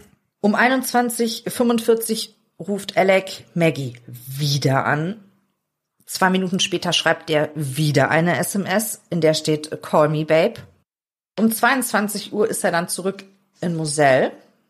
Um 22.03 Uhr ruft er Maggie wieder an. Um 22.05 Uhr erreicht er den Hundezwinger. Und da ist halt jetzt dieser Punkt. 22.05 Uhr und 57 Sekunden das Auto steht. Und um 22.06 Uhr bis 22.17 Uhr geht der 911-Call. Also es sind halt tatsächlich nur 12 Sekunden dazwischen. Jo, und dann um 22.26 Uhr trifft dann der erste Polizist ein. Ja. Und eine Viertelstunde später ähm, geht das Handy von Paul aus. Der hatte allerdings eine Stunde vorher, war der Akku auch nur bei zwei Prozent gewesen. Richtig. Aber dann ist das Handy aus. Ja. Und jetzt, jetzt will ich aber nochmal, das ist eine grandiose Timeline. Was, was war für dich nochmal der Punkt, wo du gesagt hast, das hat er nicht gut durchdacht? Mehrere. Aber es fing damit an, ähm, dass er das Handy ja nicht benutzt hat, etwa eine Stunde lang. Ähm, aber sagt, er hätte mit dem Handy gespielt und wäre darüber eingeschlafen, wobei er die Aussage ja halt auch immer wieder ändert. Okay, aber das ist ja noch mal, das ist ja noch kein Beinbruch. Da kann man ja noch sagen, ja gut, äh, Handy gespielt, bla bla bla, vielleicht habe ich auch ferngesehen, who knows. Das ist ja erstmal, das ist ja erstmal nicht schlimm. Das ist vielleicht sogar eine taktische Unschärfe, die vorgenommen wird. Er etabliert sich selber als Person, die sich teilweise nicht gut an Sachen erinnern kann. Was ihm ja auch vorgeworfen worden ist von der Staatsanwaltschaft. Ja, Aber bitte, bitte fahr fort. Das, das interessiert mich total. Wo siehst du noch Schwächen in seiner, in seinem Alibi, in seinem Alibibau? Ja, also die erste hast du ja schon ausgeräumt. Hast du recht, hast du recht. Aber ich denk mir halt so, also ich habe halt auch schon mal etwas sehr Traumatisches erlebt und ich bin die Zeit davor immer wieder durchgegangen. Und ich kann dir bis ins letzte Detail sagen, was ich gemacht habe an dem Tag. Natürlich kann es sein, dass andere Menschen da anders reagieren. Aber vielleicht kann ich mich da deshalb nicht so richtig reindenken. Möglicherweise. Ja. Also ich denke mir halt, wenn man darüber nachdenkt, es ist genau wie mit, habe ich sie angefasst oder habe ich sie nicht angefasst? Ist meines, für meine Empfindung weißt du sowas. Natürlich kannst du traumatisiert sein, keine Frage. Aber dann bin ich auch zu traumatisiert, um mit, ähm, mit äh, der Polizei zu sprechen. Ich verstehe, was du sagst. Und das ist, das ist eine Schwäche, die die, die die Staatsanwaltschaft auch hart rausgestrichen hat, wo sie gesagt haben, ja, ähm, also einerseits können sie sich an manche Sachen sehr gut erinnern, an andere Sachen Ja. können sie sich gar nicht erinnern, dann ähm, Faden verloren. Aber im, im Prinzip, im Prinzip das, was du sagst. Finde ich halt einfach schwierig und ich, ich glaube halt, wenn man noch mal genau drüber nachdenkt, weiß man, habe ich da am Handy gespielt oder habe ich eine Serie geguckt? Das ist Voll. Überleg Ja. doch mal nur 9-11. 9-11 ist doch das beste Beispiel. Also alle, die ähm, in einem gewissen Alter waren, die wissen heute noch, was sie gemacht haben. Also ich habe Schule geschwänzt. ja, weiß ich noch. Ist ewig her. Ich weiß das. Ich kann dir noch genau sagen, bei welcher Freundin ich war. Äh, Weil, ne? Aber wie gesagt, vielleicht darf ich auch nicht von, von mir auf andere schließen, aber das finde ich schon Ich finde das schon, ich finde das schon vernünftig. Ich, genau, jetzt ist mir was eingefallen, was, was ich vorhin sagen wollte, nämlich, das ist auch etwas, was die Staatsanwaltschaft gesagt hat, nicht nur mit dem, was er sich erinnern kann, was er sich nicht erinnern kann, sondern dass er sich vor allem nicht daran erinnern kann, was die letzten Worte waren, die er von Maggie und Paul gehört hat. Das konnte er nicht sagen. So, das war halt dieser eine Punkt, wo ich mir gedacht habe, also spätestens, wenn du noch mal in dich gehst, also er ist ja auch öfter ähm, interviewt worden und auch verhört worden und äh, also da lagen einfach Tage zwischen und da kannst du mir nicht sagen, dass du immer noch nicht genau weißt, was los ist. Oder aber du musst es halt auch so sagen und sagen, Leute, ich, ich, ich, ich stehe da völlig neben mir, ich kann gerade keinen klaren Gedanken fassen. Könnte man ja auch machen. Würde ja auch keiner sagen, ja, das verstehe ich jetzt aber nicht. Ne? So. Dann fand ich äh, diesen Aufenthalt in Almida ähm, schwierig, weil warum sagt er das zu Shelley? Also Shelley hat keinen Grund zu lügen. Im Gegenteil, die ist der Familie sehr verbunden. Warum sagt er ihr, sie soll sagen, er war länger da? Macht ja auch keinen Sinn. Warum geht er da so viele Schritte, bis er dann endlich ins Haus geht? Also er ist schon eine ganze Zeit da, bevor er überhaupt erst ins Haus geht. Du meinst also, wenn er zum Beispiel wirklich das mit dem Handy bis ins Letzte durchdacht hätte, hätte er, bevor er diese Schritte läuft in Almida, hätte er doch gefälligst sein Handy einfach liegen lassen sollen, wo es ist, dann diese Schritte gehen, warum auch immer er sie gegangen hat, und dann ins Haus zu gehen. Ja. Dann wäre das natürlich, Denke ich. ich verstehe vollkommen, dann wäre das natürlich verdächtig gewesen, weil dann hätte, hätten die Daten seines Autos und seines Handys nicht mehr übereingestimmt. Insofern, als dass das Handy dann quasi liegen geblieben wäre und das Auto auch liegen geblieben wäre und er dann aber zu seinen Eltern reingegangen wäre, hätte er dann quasi in deinen Augen das Handy mitnehmen sollen oder hätte er das Handy einfach seinen ganzen Aufenthalt über im Auto lassen sollen? Ja, eher zweiteres. Ich hätte dann, ich hätte es dann im Auto, aber wie willst du das dann nachweisen, dass es die, naja, obwohl. Nee, du, kann, Ja, du kannst es Doch, du, ja. Mhm. natürlich. Natürlich, er hätte es im Auto lassen sollen, einfach die ganze Zeit. Mhm. Dann hätte das mit diesem, dann, dann hätte auch keiner sagen können, ja, so, wa warum läufst du denn da erst äh, fünf Minuten rum, bevor du ins Haus gehst? Dann hätte er sagen können, ja, ich bin direkt ins Haus gegangen, aber ich hatte mein Handy halt gar nicht dabei, ich habe das im Auto vergessen oder ja, irgendwie sowas. Das macht absolut Sinn. Voll. Also das wäre, das wäre, sein Alibi war schon ganz gut. Insofern, als dass es ja gereicht hat, um, um zumindest, ähm, na gut, wofür es gereicht, um verurteilt zu werden, aber Das war scheiße, das Alibi. Das war totaler Mist, was er da gemacht. Ich meine, das ist nicht, das ist eigentlich nicht lustig. Also ich meine, da sind zwei Menschen wirklich sehr brutale Art und Weise ums Leben vollkommen, gekommen. Aber, vollkommen. aber ich denke mir halt so, ey, du bist ein Jurist. Du bist doch kein dummer Mensch. Warum machst denn du so dumme Sachen? Also ich meine, ist ja gut, dass er so dumm ist. Aber verstehen tue ich's nicht. Also verstehen tue ich's wirklich nicht. Und dann bin ich ja noch gar nicht fertig. Also äh, äh, dann macht er diese Schritte, geht ins Haus, sagt äh, Shelley, äh, die total in Gewissenskonflikt kommt, sie soll bloß sagen, er war viel, viel länger da. Dann fährt er zurück und dann diese zwölf Sekunden. Zwölf Sekunden. Das, das musst du, wie wenig Zeit das ist. Du musst doch erstmal begreifen, was du da siehst. Das ist doch, das, das ist doch erstmal gar nicht real. Und in der Zeit hat er aber eine Pulskontrolle gemacht. Er hat das Handy kontrolliert. Er hat die umgedreht. Er ist wieder zu seinem Auto. er hat den 911-Call gemacht. Das ist einfach Quatsch. Vor allen Dingen, nein, aber Hacke jetzt mal wirklich, warum musste er sie denn um 22.06 Uhr finden? Warum denn nicht um, ach ja, warum hat er nicht einfach nochmal fünf Minuten gewartet und dann erst den 911-Call gemacht? Das wäre doch viel logischer gewesen, anstatt den direkt zu machen. Das ist richtig. Also, das stimmt. Das stimmt Er allerdings. hätte doch einfach noch fünf Minuten warten können. er hätte fünf Minuten Dann, warten dann, können. dann wäre es gar nicht aufgefallen. Weil das war ja das, wo die gesagt haben, hier, das, da stimmt was nicht. Tatsächlich. Also er hätte dann, dann ist es also, wie du sagst, dass er das nicht von Anfang an so fantastisch durchgedacht hat, wie er das selber gerne gehabt hätte eigentlich, ne? Ja, also er glaubt ja von sich, dass er äh, da das fast perfekte Verbrechen ge- hingelegt hat. Ähm, ich meine, ich will jetzt auch keine Anleitung zum perfekten Verbrechen äh, geben, versteht mich da jetzt nicht falsch. Aber er ist nicht so intelligent, wie er glaubt, dass das ist. Oder ich verstehe den Fall nicht. Das kann halt auch Aber sein. sagen, sagen wir es doch so, dann gehen wir doch mal, dann, dann versuchen wir uns doch mal reinzudenken in seinen Kopf. Was ist seine Aufgabe? Seine Aufgabe ist ja vielleicht, wenn, wie er das als Anwalt denkt, nicht das perfekte Verbrechen zu begehen, sondern letztlich ein Verbrechen zu begehen, das so begangen worden ist, dass er als Angeklagter in der Lage wäre, eine Jury in einem Prozess mit einem bestimmten Anwaltsteam davon zu überzeugen, dass er es nicht war. Ich glaube, diese Taktik ist er ja gefahren. Er wollte ja nicht, also, weißt du, was ich meine? Das ist ja was anderes. Aber es ist trotzdem nicht aufgegangen. Aufgegangen ist es nicht, aber das ändert ja ein paar bestimmte Dinge. Und warum, und warum ist diese Taktik nicht aufgegangen? Diese Taktik ist ja nicht aufgegangen, weil das Ali, weil wegen diesen Dingen, also die, die, diese Dinge haben nicht geholfen. Das stimmt. Aber diese Dinge sind an sich erst erstmal nichts, was einen lebenslang ins Gefängnis bringt. Nicht unbedingt, denn was ihn ins, In, nicht unbedingt, ja, ja, klar. denn was ihn tatsächlich letzten Endes ins Gefängnis gebracht hat, wo er sich jetzt auch befindet, ist das Kennel-Video. Ist etwas, von, von dem er nicht wusste, dass er es nicht weiß.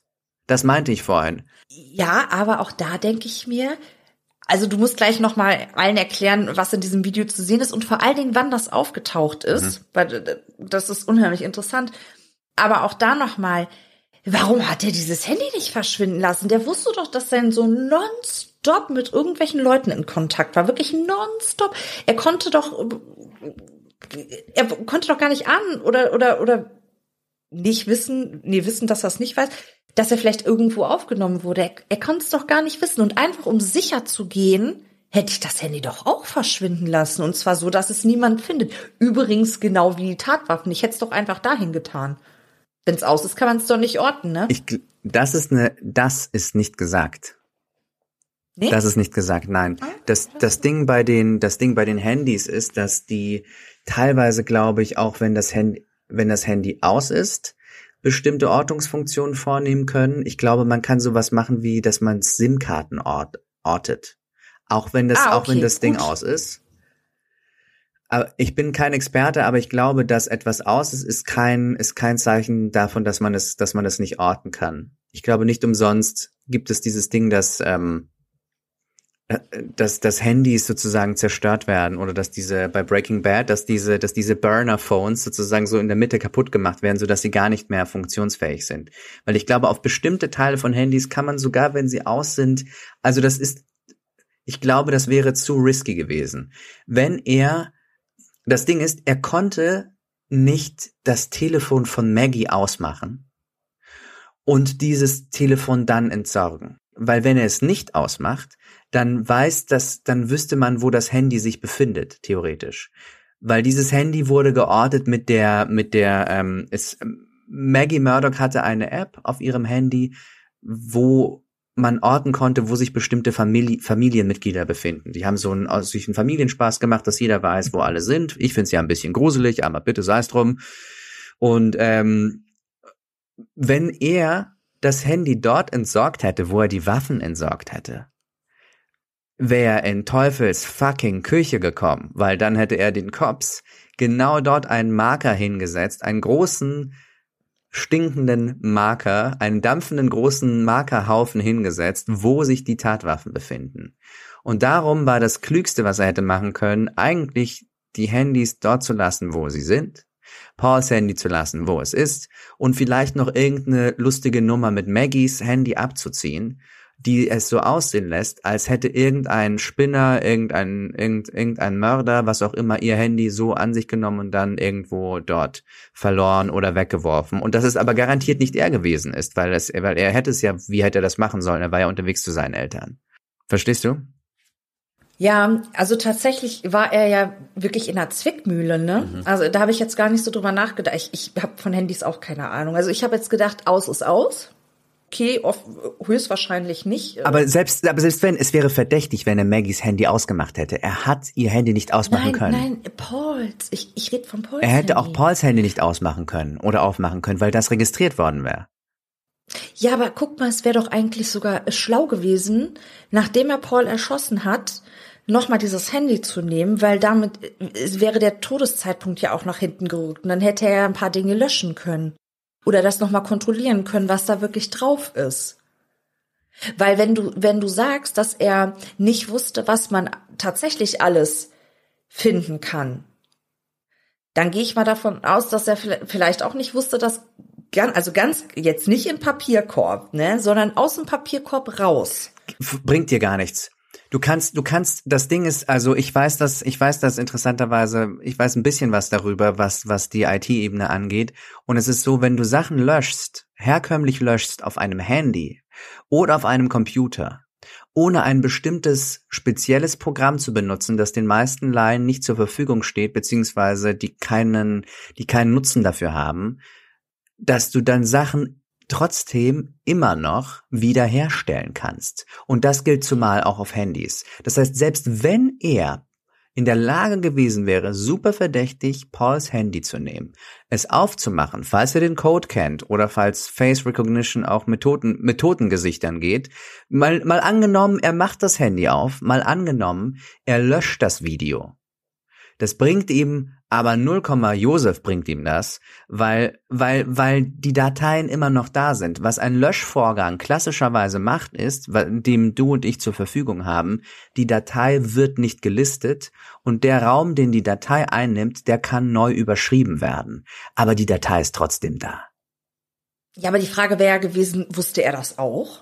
Weil du ja sagst, er, ne? Und da können wir, und da können wir drüber sehen, ähm, vielleicht wusste er, vielleicht wusste er das ja. Vielleicht hatte er das ein oder andere Mal mit einem Fall zu tun, wo er wusste, hey, ähm, es bringt, es bringt gar nichts, wenn ich da Handydaten manipuliere auf diese Art und Weise. Es bringt nichts, wenn ich irgendwas lösche. Es bringt nichts, wenn ich dann nachgucke, weil das kann gesehen werden.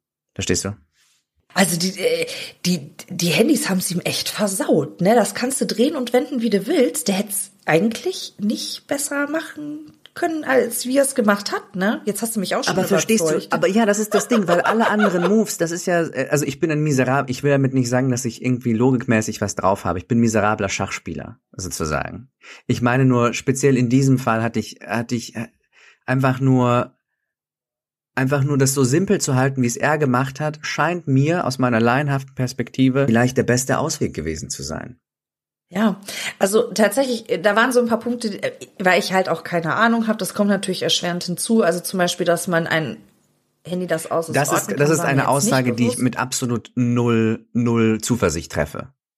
Das ist eine Aussage, die vielleicht auch totaler Quatsch ist. Ich meine, dass es Das müssten wir, da müssten wir mal einen Faktencheck machen, weil wenn, wenn das nämlich nicht geht, dann war es schon wieder dumm, was er gemacht hat. Naja, aber selbst wenn er das Handy, selbst wenn er das Handy, ähm, selbst wenn er das Handy ausgemacht hätte, um ein Handy auszumachen, das kann ich jetzt hier zum Beispiel an meinem Handy kontrollieren. Ah ja, da konnte ich, da konnte ich es gerade ausmachen. Warte mal, ich guck mal, ob ich ohne, ohne mich zu, Er hätte ja auch einfach reinschießen können. das wäre auch noch gegangen. Also ich habe zum Beispiel, ich habe zum Beispiel gerade mein mein Handy ausgemacht. Das Problem an Handys ist auch ein bisschen, dass er dann natürlich Fingerabdrücke hinterlassen hätte. Ne, das ist, das ist auch so eine Sache. Ja gut, aber das ist ja nicht ungewöhnlich. Das stimmt. Also, das ist weißt ungewöhnlich, du, ja. wie, Das stimmt. Ja, also wie oft ich mein Handy schon in andere Hände gegeben habe, so hier guck dir das mal an oder irgendwas. Hm. Okay, das heißt, du meinst also, er hätte das Klügste, können. was er hätte machen können, ist das Handy zerstören vor Ort noch? Ja, ja, ich glaube schon. Also auf jeden Fall nicht da. la- Also ich weiß nicht, ob ob man es hätte klüger anstellen können. Wie gesagt, wir sind ja dankbar, dass er das, äh, dass ihm nichts Besseres eingefallen ist. Nichtsdestotrotz, weiß ich nicht, irgendwie. Schließt sich mir das nicht so gar, so hundertprozentig, weil ich weiß, ich weiß es nicht irgendwie. Aber es ändert ja nichts an der Tatsache. Ich denke mir halt nur, er selber hat ja gegenüber seiner Schwägerin, also der Schwester von Maggie, gesagt, ähm, sie hat ihn ja mal gefragt, ob er wüsste, wer das gewesen sein könnte. Und darauf hat er gesagt, Mhm. nein, aber derjenige hat das lange geplant. Und dann denke ich mir so, ja, aber nachgedacht hat er auch nicht. Also, ne? Also, äh, wenn er da wirklich von sich gesprochen hat und er sagt, er hat das lange geplant. Aber hör mal, ich, ähm, also ich will, ich will garantiert keine Lanze für ihn brechen oder für den perfekten Mord, aber ich will sagen, ich will, ich würde gerne Columbo zitieren. Und, und Columbo sagt, ja, das ist auch ein bisschen unfair, was hier passiert, weil so ein Verbrecher, der hat meistens nur einen Versuch, um zu lernen, ne? Der kann das nur einmal machen und muss wirklich, wirklich viel lernen mit einem Mal. Ich mache die ganze Sache hier hundertmal im Jahr. Und darum bin ich dem Verbrecher voraus. Und so ein bisschen ist es vielleicht da. Bei aller Schleue, die dieser Mann hat, bei allem Wissen, das er vielleicht hatte, auch über Handys, ich glaube, ein paar Sachen wusste er nicht darüber, wie viele Daten tatsächlich die Autos sammeln. Und ich auch nicht. Ich war ganz bass erstaunt und erschrocken wie du. Ja, das war Bei allen Wahnsinn. Dingen, die er gewusst hat, ein Verbrechen zu begehen, vor allem eins, das so bestimmte Logistik involviert, vor allem heutzutage mit Handys, ist kein Pappenstiel. Und offensichtlich und ja, offensichtlich. darum bin ich geneigt zu sagen, dass er das für sozusagen für die für die Komplexität, die das hat, hat er eigentlich Entscheidungen getroffen, die seinem Ziel und das glaube ich war sein Ziel. Sein Ziel war es nicht, das perfekte Verbrechen zu begehen, sondern ein Verbrechen zu begehen, das mit das nicht beyond a reasonable doubt bewiesen werden kann. Das ist wie so ein bisschen wie wie bei ähm, wie bei War Games mit diesem mit diesem Tic-Tac-Toe-Spiel. Das geht nicht, man kann dieses Spiel nicht gewinnen, es wird immer auf Unentschieden gespielt, sozusagen. Es gibt auch diese, diesen Movie-Trope, dass, nein, du musst nicht spielen, um zu gewinnen, sondern nur lange genug auf Unentschieden spielen und dann gewinnst du.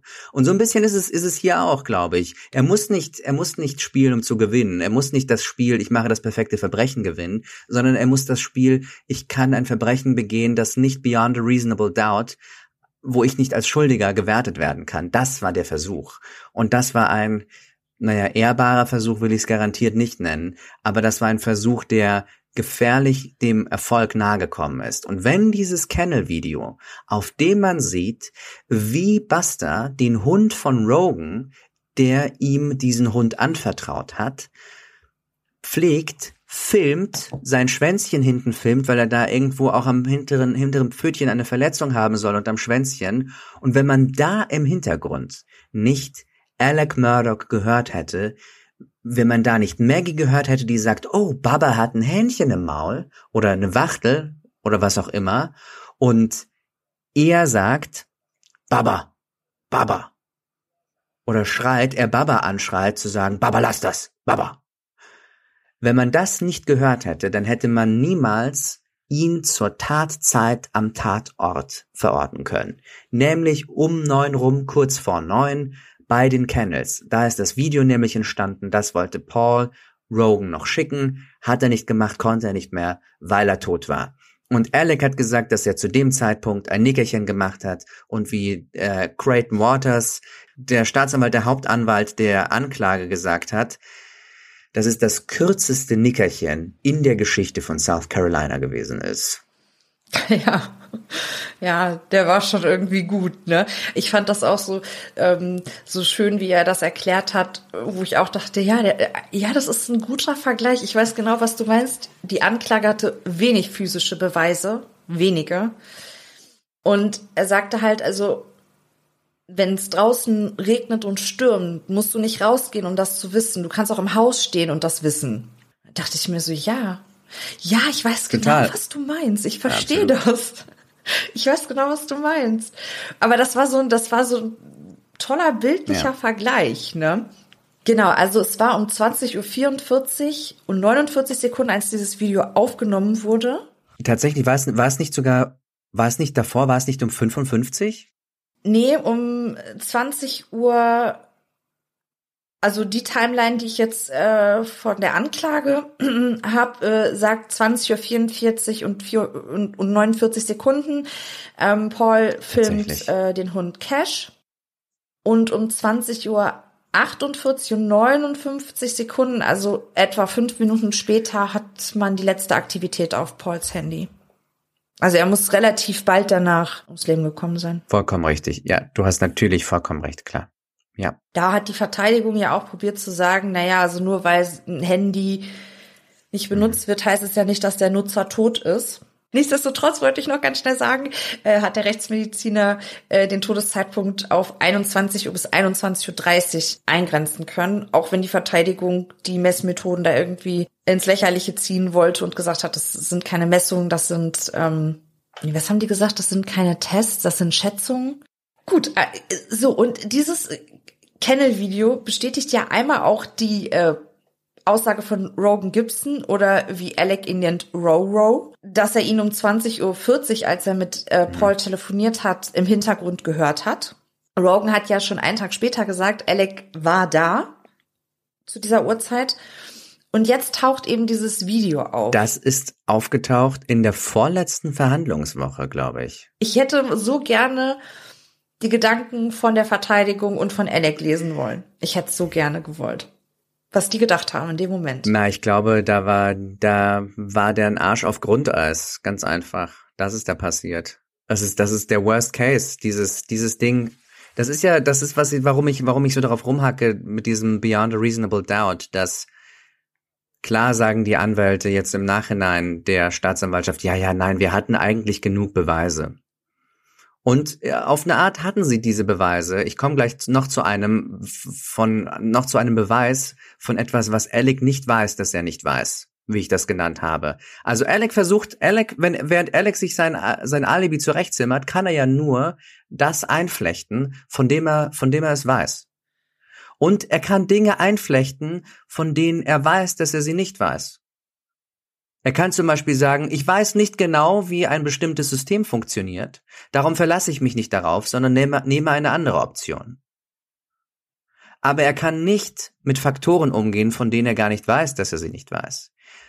Zum Beispiel kann er nicht von mit dem, zum, er konnte nicht dieses Kennel-Video einbauen, weil er schlicht schlechterdings nicht wusste, dass es das nicht gibt. Ja, weißt du, seit wann die Staatsanwaltschaft dieses Kennel-Video hatte? Die hatten das doch bestimmt schon länger. Das ist eine sehr gute Frage. Ich das würde mich mal wirklich interessieren, weil dieses äh, Snapchat-Video, mhm. das hatten sie ja relativ zeitig. Also äh, man wusste, dass er am Abend andere Kleidung getragen hat als zum Zeitpunkt, als der erste Polizist am Tatort eintrifft eindeutig andere Kleidung. Interessanterweise ist diese Kleidung auf dem Snapchat-Video, nämlich dieses blaue Hemd und diese lange beige Hose inklusive der Schuhe, nie wieder irgendwo aufgetaucht.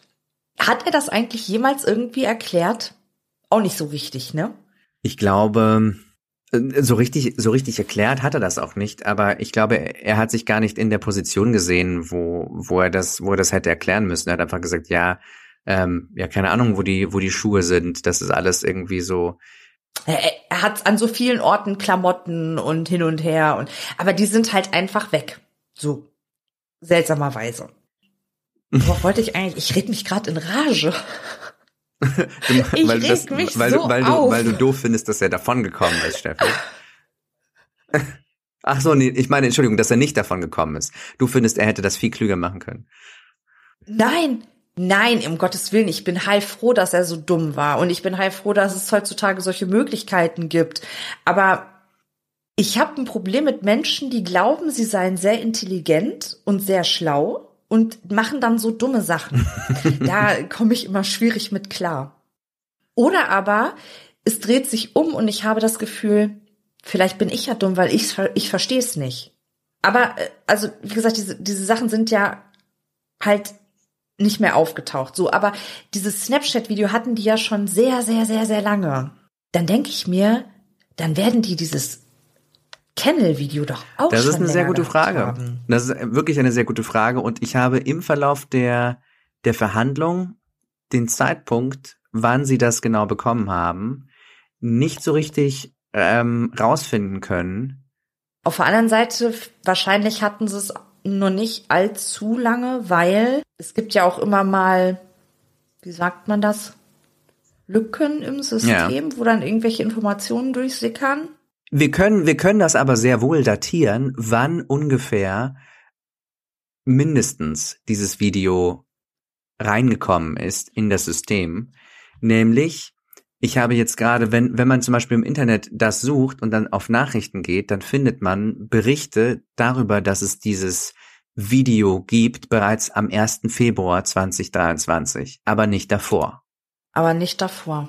Hm. Ja, okay, dann wussten sie es äh, zur Verhandlung äh, höchstwahrscheinlich schon, was aber nichts gebracht hat, weil die ganzen Richtig. Interviews und Verhöre sind ja vorher gelaufen. Das bedeutet, dieses Video ist relativ, wurde, er ist erst relativ spät ähm, in den Fundus oder in das Arsenal der, der Staatsanwaltschaft gekommen.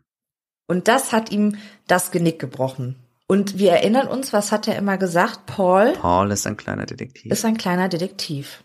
Und Paul hat, Es ist wie John Meters gesagt hat, dass Paul hat quasi mit einer Aussage Beyond the Grave aus dem Grab heraus hat gesprochen. Das ist das eine, was was äh, the, the the straw that broke the camel's neck, dass das fast zum Überlaufen gebracht hat, der Tropfen. Und zweitens God bless Baba.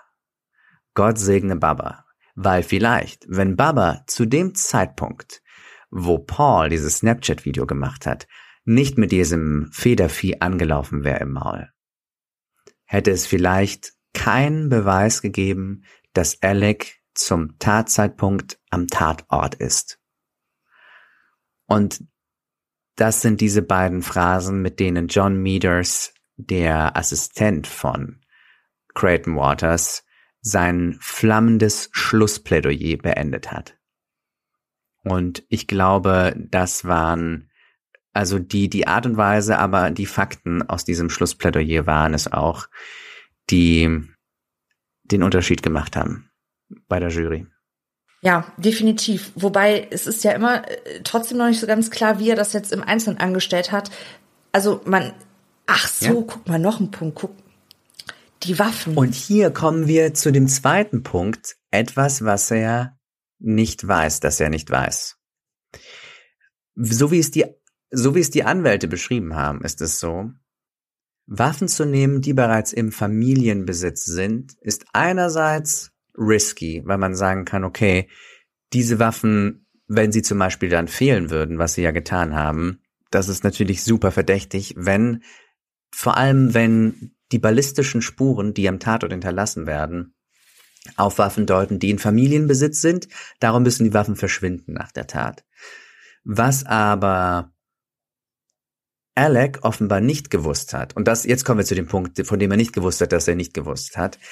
Die Überlegung ist, er hat die Black, es gab zwei Waffen, eine Shotgun und eine Blackout 300. Und die Blackout 300 war ein Sturmgewehr, in diesem Fall ein halbautomatisches. Und das war eine Waffe, von der Alec gedacht hat, dass Paw Paw sie nie benutzt hat. Das ist eine Waffe, wo er dachte, die, sam die sammelt einfach Staub im Schrank. Wenn ich diese Waffe als Tatwaffe benutze und sie dann verschwinden lasse, würde das gar nicht weiter auffallen, weil niemand diese Waffe benutzt. Sie wurde für, aus ihr wurde vielleicht mal geschossen oder so, aber eigentlich versauert die da im Schrank und es würde niemandem so richtig auffallen, wenn die verschwindet. Und was er aber nicht wusste, ist, dass Paul mit dieser Waffe tatsächlich, ich glaube sogar mit Rogan war das, mit irgend, mit einem Freund rumgeballert hat, da in Moselle. Die haben da eine Shooting Range, das bedeutet so einen kleinen Schießplatz oder so eine, ja, ich weiß gar nicht, wie man das auf Deutsch nennt. Und dass sie, und da haben sie rumgeschossen. Und die Hülsen, die dort runtergefallen sind, passen gemäß einer bestimmten ballistischen Analyse zu den Hülsen, die um Maggie rum gefunden worden sind. Das heißt, Alec bastelt sich sein Alibi zusammen nach den Dingen, die er weiß. Er, was er weiß, ist, diese Waffe wird nicht benutzt. Was er nicht weiß, ist, das stimmt nicht. Diese Waffe wurde benutzt, wurde sogar auf diesem Grundstück benutzt. Und das war ein weiterer mittelbarer Beweis, der, auch wenn es vielleicht das Kennel-Video nicht gegeben hätte, den Ausschlag in Richtung schuldig hätte bringen können. Aber die zweite Waffe, die war doch sicher aus dem Familienbesitz und die wurde auch doch auch sicher benutzt, ne? Um ehrlich zu sein, bei der zweiten Waffe bin ich mir gar nicht so sicher. Die haben nämlich immer nur von dieser einen Waffe gesprochen, wo er dachte, dass die halt nicht benutzt wurde, aber die haben nie, ähm, nie irgendwie plausibel gemacht, äh, warum er denn die zweite Waffe aus dem Familienbesitz genommen hat. Fakt ist aber, es ist ja unwahrscheinlich, dass Fremde auf das Grundstück kommen, so wie er das ja angenommen hat, weil die sauer sind wegen diesem Bootsunfall und äh, dass da eben Mallory ums Leben gekommen ist und Paul da eins auswischen wollen. Dass Fremde auf das Grundstück kommen und Waffen aus dem Familienbesitz nehmen. Also es macht ja vorne und hinten keinen Sinn. Also die bringen ja, wenn ihre Waffen mit. Wie dem auch sei, diese Waffen sind halt nicht mehr aufgetaucht inklusive seiner Kleidung nicht, aber man hat eine einen blauen Regenmantel, äh, so ein Regencape Mhm. gefunden im Haus Ja. der Eltern Mhm. mit Schmauchspuren. Und irgendjemand hat doch auch gesehen, dass er äh, den in der Hand hatte und da reingebracht hat. Ich meine, das war Shelley Smith. Die gesehen hat, dass Alec Murdoch quasi mit etwas im Arm reinkommt und das, dieses etwas hat sie als blaue Plane bezeichnet, was man allerdings natürlich auch, wenn etwas so eingewickelt ist, Mhm. verwechseln könnte mit einem Regenmantel. Und dann aber hat sie ganz genau gesehen, dass es eine Plane ist eigentlich, weil diese Plane im Zimmer, glaube ich, sogar seiner Mutter ausgebreitet war. Und das ist zum Beispiel, das ist so ein Detail, Regenmantel oder Plane, das ist nicht ganz, das ist nicht ganz klar. Also es ist nicht gesagt, dass dieser Fall ähm, vollkommen, vollkommen geklärt ist. Also, also, also nicht, nicht, nicht zu den letzten, nicht bis in die letzten Details, was den Mord angeht, nur halt beyond a reasonable doubt, dass er es wahrscheinlich war. Höchstwahrscheinlich. Also ich meine, er ist ein verurteilter Doppelmörder. Das kann man jetzt mal so festhalten. Aber wie genau das jetzt abgelaufen ist, hat er sich an den Kennels abgeduscht, also hatte der einen Regelmantel an, hat er sich abgeduscht, ist dann äh, ins Haus, äh, hat er die, sich da der Kleidung erledigt und ist vielleicht sogar nackt über das Grundstück ins Haus. Auf dem Golfkart, wohlgemerkt. Auf dem Golfkart, genau, nackt. Risiko natürlich hoch, falls da doch einer gekommen Ja. wäre. Wäre natürlich komisch, warum sitzt der nackt in diesem Golfkart? Allerdings in blutiger Kleidung auch auffällig. Ähm, warum hat er keine Schmauchspuren an den Händen? Hatte der Handschuhe an? Wo sind diese Handschuhe? Oh, halt, die, der hatte Schmauchspuren an den Händen. Ich glaube, das war. Ja, wobei das nicht so ungewöhnlich ist, glaube ich, weil die ständig rumgeballert haben. Also ich glaube, die Sache mit den Schmauchspuren, ich glaube, er, er, er wurde getestet, seine Kleidung wurde getestet. Ich glaube, die Kleidung war negativ oder sowas. Aber ich weiß nicht, ob das mit den Händen so aussagekräftig gewesen wäre. Aber das sind, aber das ist, das ist ein Detail, ja. Das, das könnte man jetzt nachsehen, dass das, das ist irgendwo in den 75 Stunden Material, das es mit diesem Podcast auf meinem, auf meinem Channel gibt. Und dann könnt ihr euch mal durch die, äh, es sind zwar nicht 75, sondern Oh. nur Ja. 65 Stunden, aber äh, viel Spaß da was wiederzufinden, äh, funktioniert nämlich nicht. Ich bin teilweise mit Harry im Ohr eingeschlafen und morgens wieder aufgewacht, weil er einfach mal acht Stunden am Stück übersetzt hat. Genau, und äh, was halt auch noch so ein Punkt war, wenn er die, die Leichen wirklich angefasst hat und sie umgedreht hat, dann hätte er Blut an seinen Händen und an seiner Kleidung haben müssen und das hatte er nicht, als die Polizei eingetroffen ist. Geht man davon aus, er hat sich geduscht. Das sagt er auch selber, aber er sagt halt nicht, dass er vorher seine Familie getötet hat, logischerweise. Ähm, und er muss die Klamotten gewechselt haben. Also es ist nicht klar, wie er es im Detail gemacht hat, aber ich glaube, dass er es gemacht hat, ist ziemlich klar und ich finde ähm, auch ziemlich klar, dass er es alleine getan hat. Ähm, ob er da Helfer hatte bei den Sachen, um die verschwinden zu lassen, meinetwegen.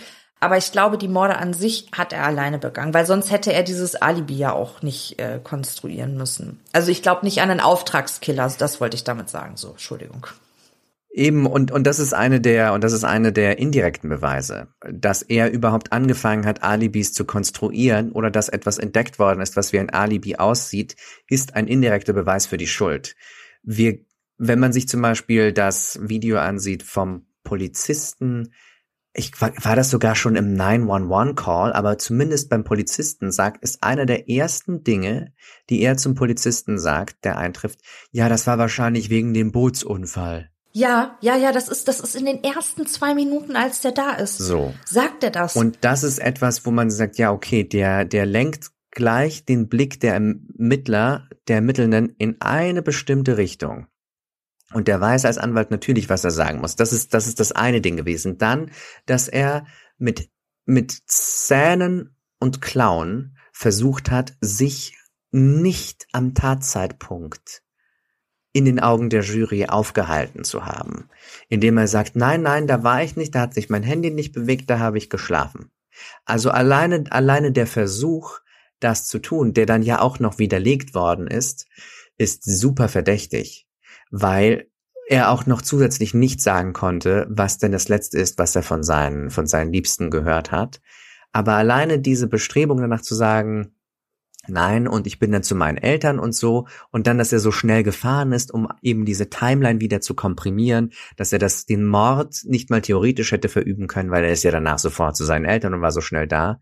Diese ganzen verdächtigen Zerrungen und Stauchungen seiner Aktionen und in, in seinem Alibi haben das, haben das auf die, auf die verdächtige, eher auf die verdächtige Seite wandern lassen, in den Augen der Jury und durch die Arbeit der Staatsanwaltschaft. Ja, gut. Und wie gesagt, das Kennel-Video hat ihm dann das Genick gebrochen und diese zwölf Sekunden, da kannst du mir jetzt auch sagen, was du willst. Das war halt dumm. Das war nicht durchdacht. Und was ich auch sehr bezeichnend fand, äh, dass seine Schwägerin ausgesagt hat, dass er sich nie Gedanken darum gemacht hat, wer der Täter sein könnte, ähm, sondern dass er einfach nur damit beschäftigt war, äh, den Ruf von Paul und seiner Familie irgendwie wiederherzustellen. Das war das Einzige. Sein Bruder hat die ganze Zeit Telefonate gemacht, hat probiert irgendwas äh, zu finden, um ihm zu helfen, um ne? Hat am, hat am nächsten Tag das Haus bereinigt.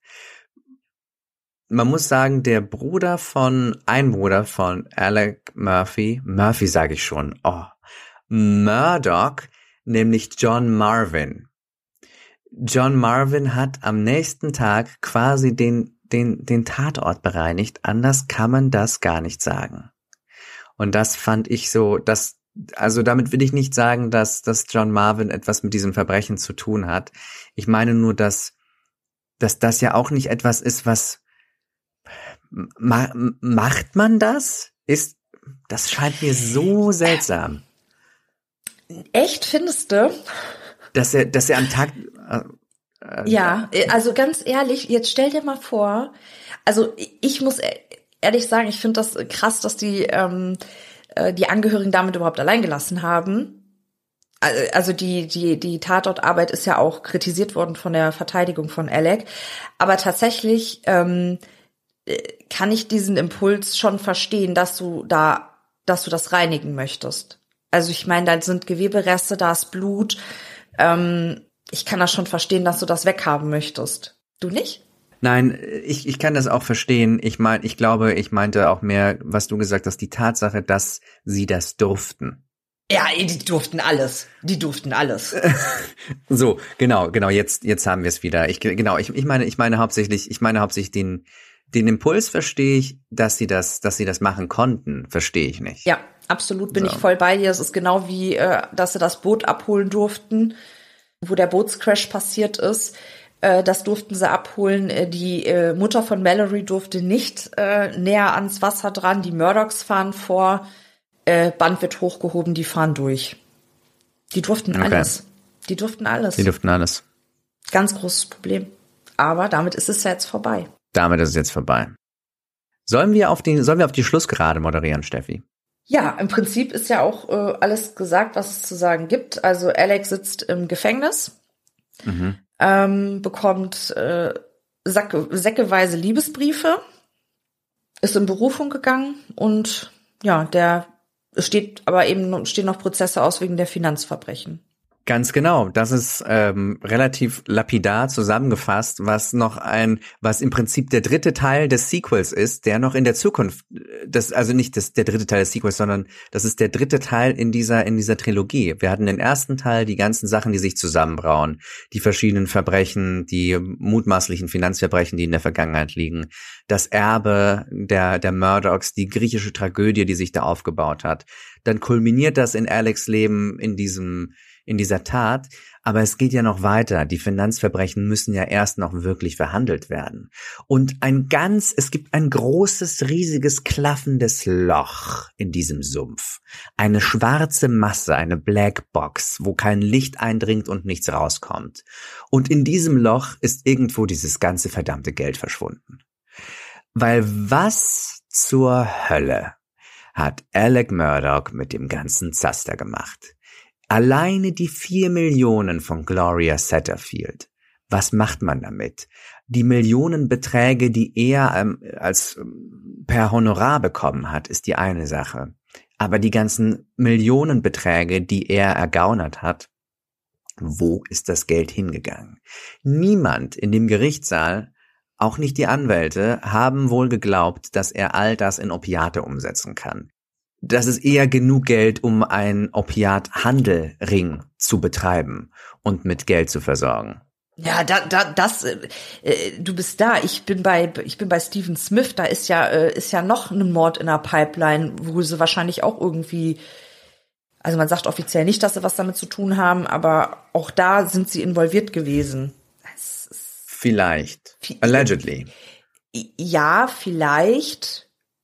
Ja, vielleicht.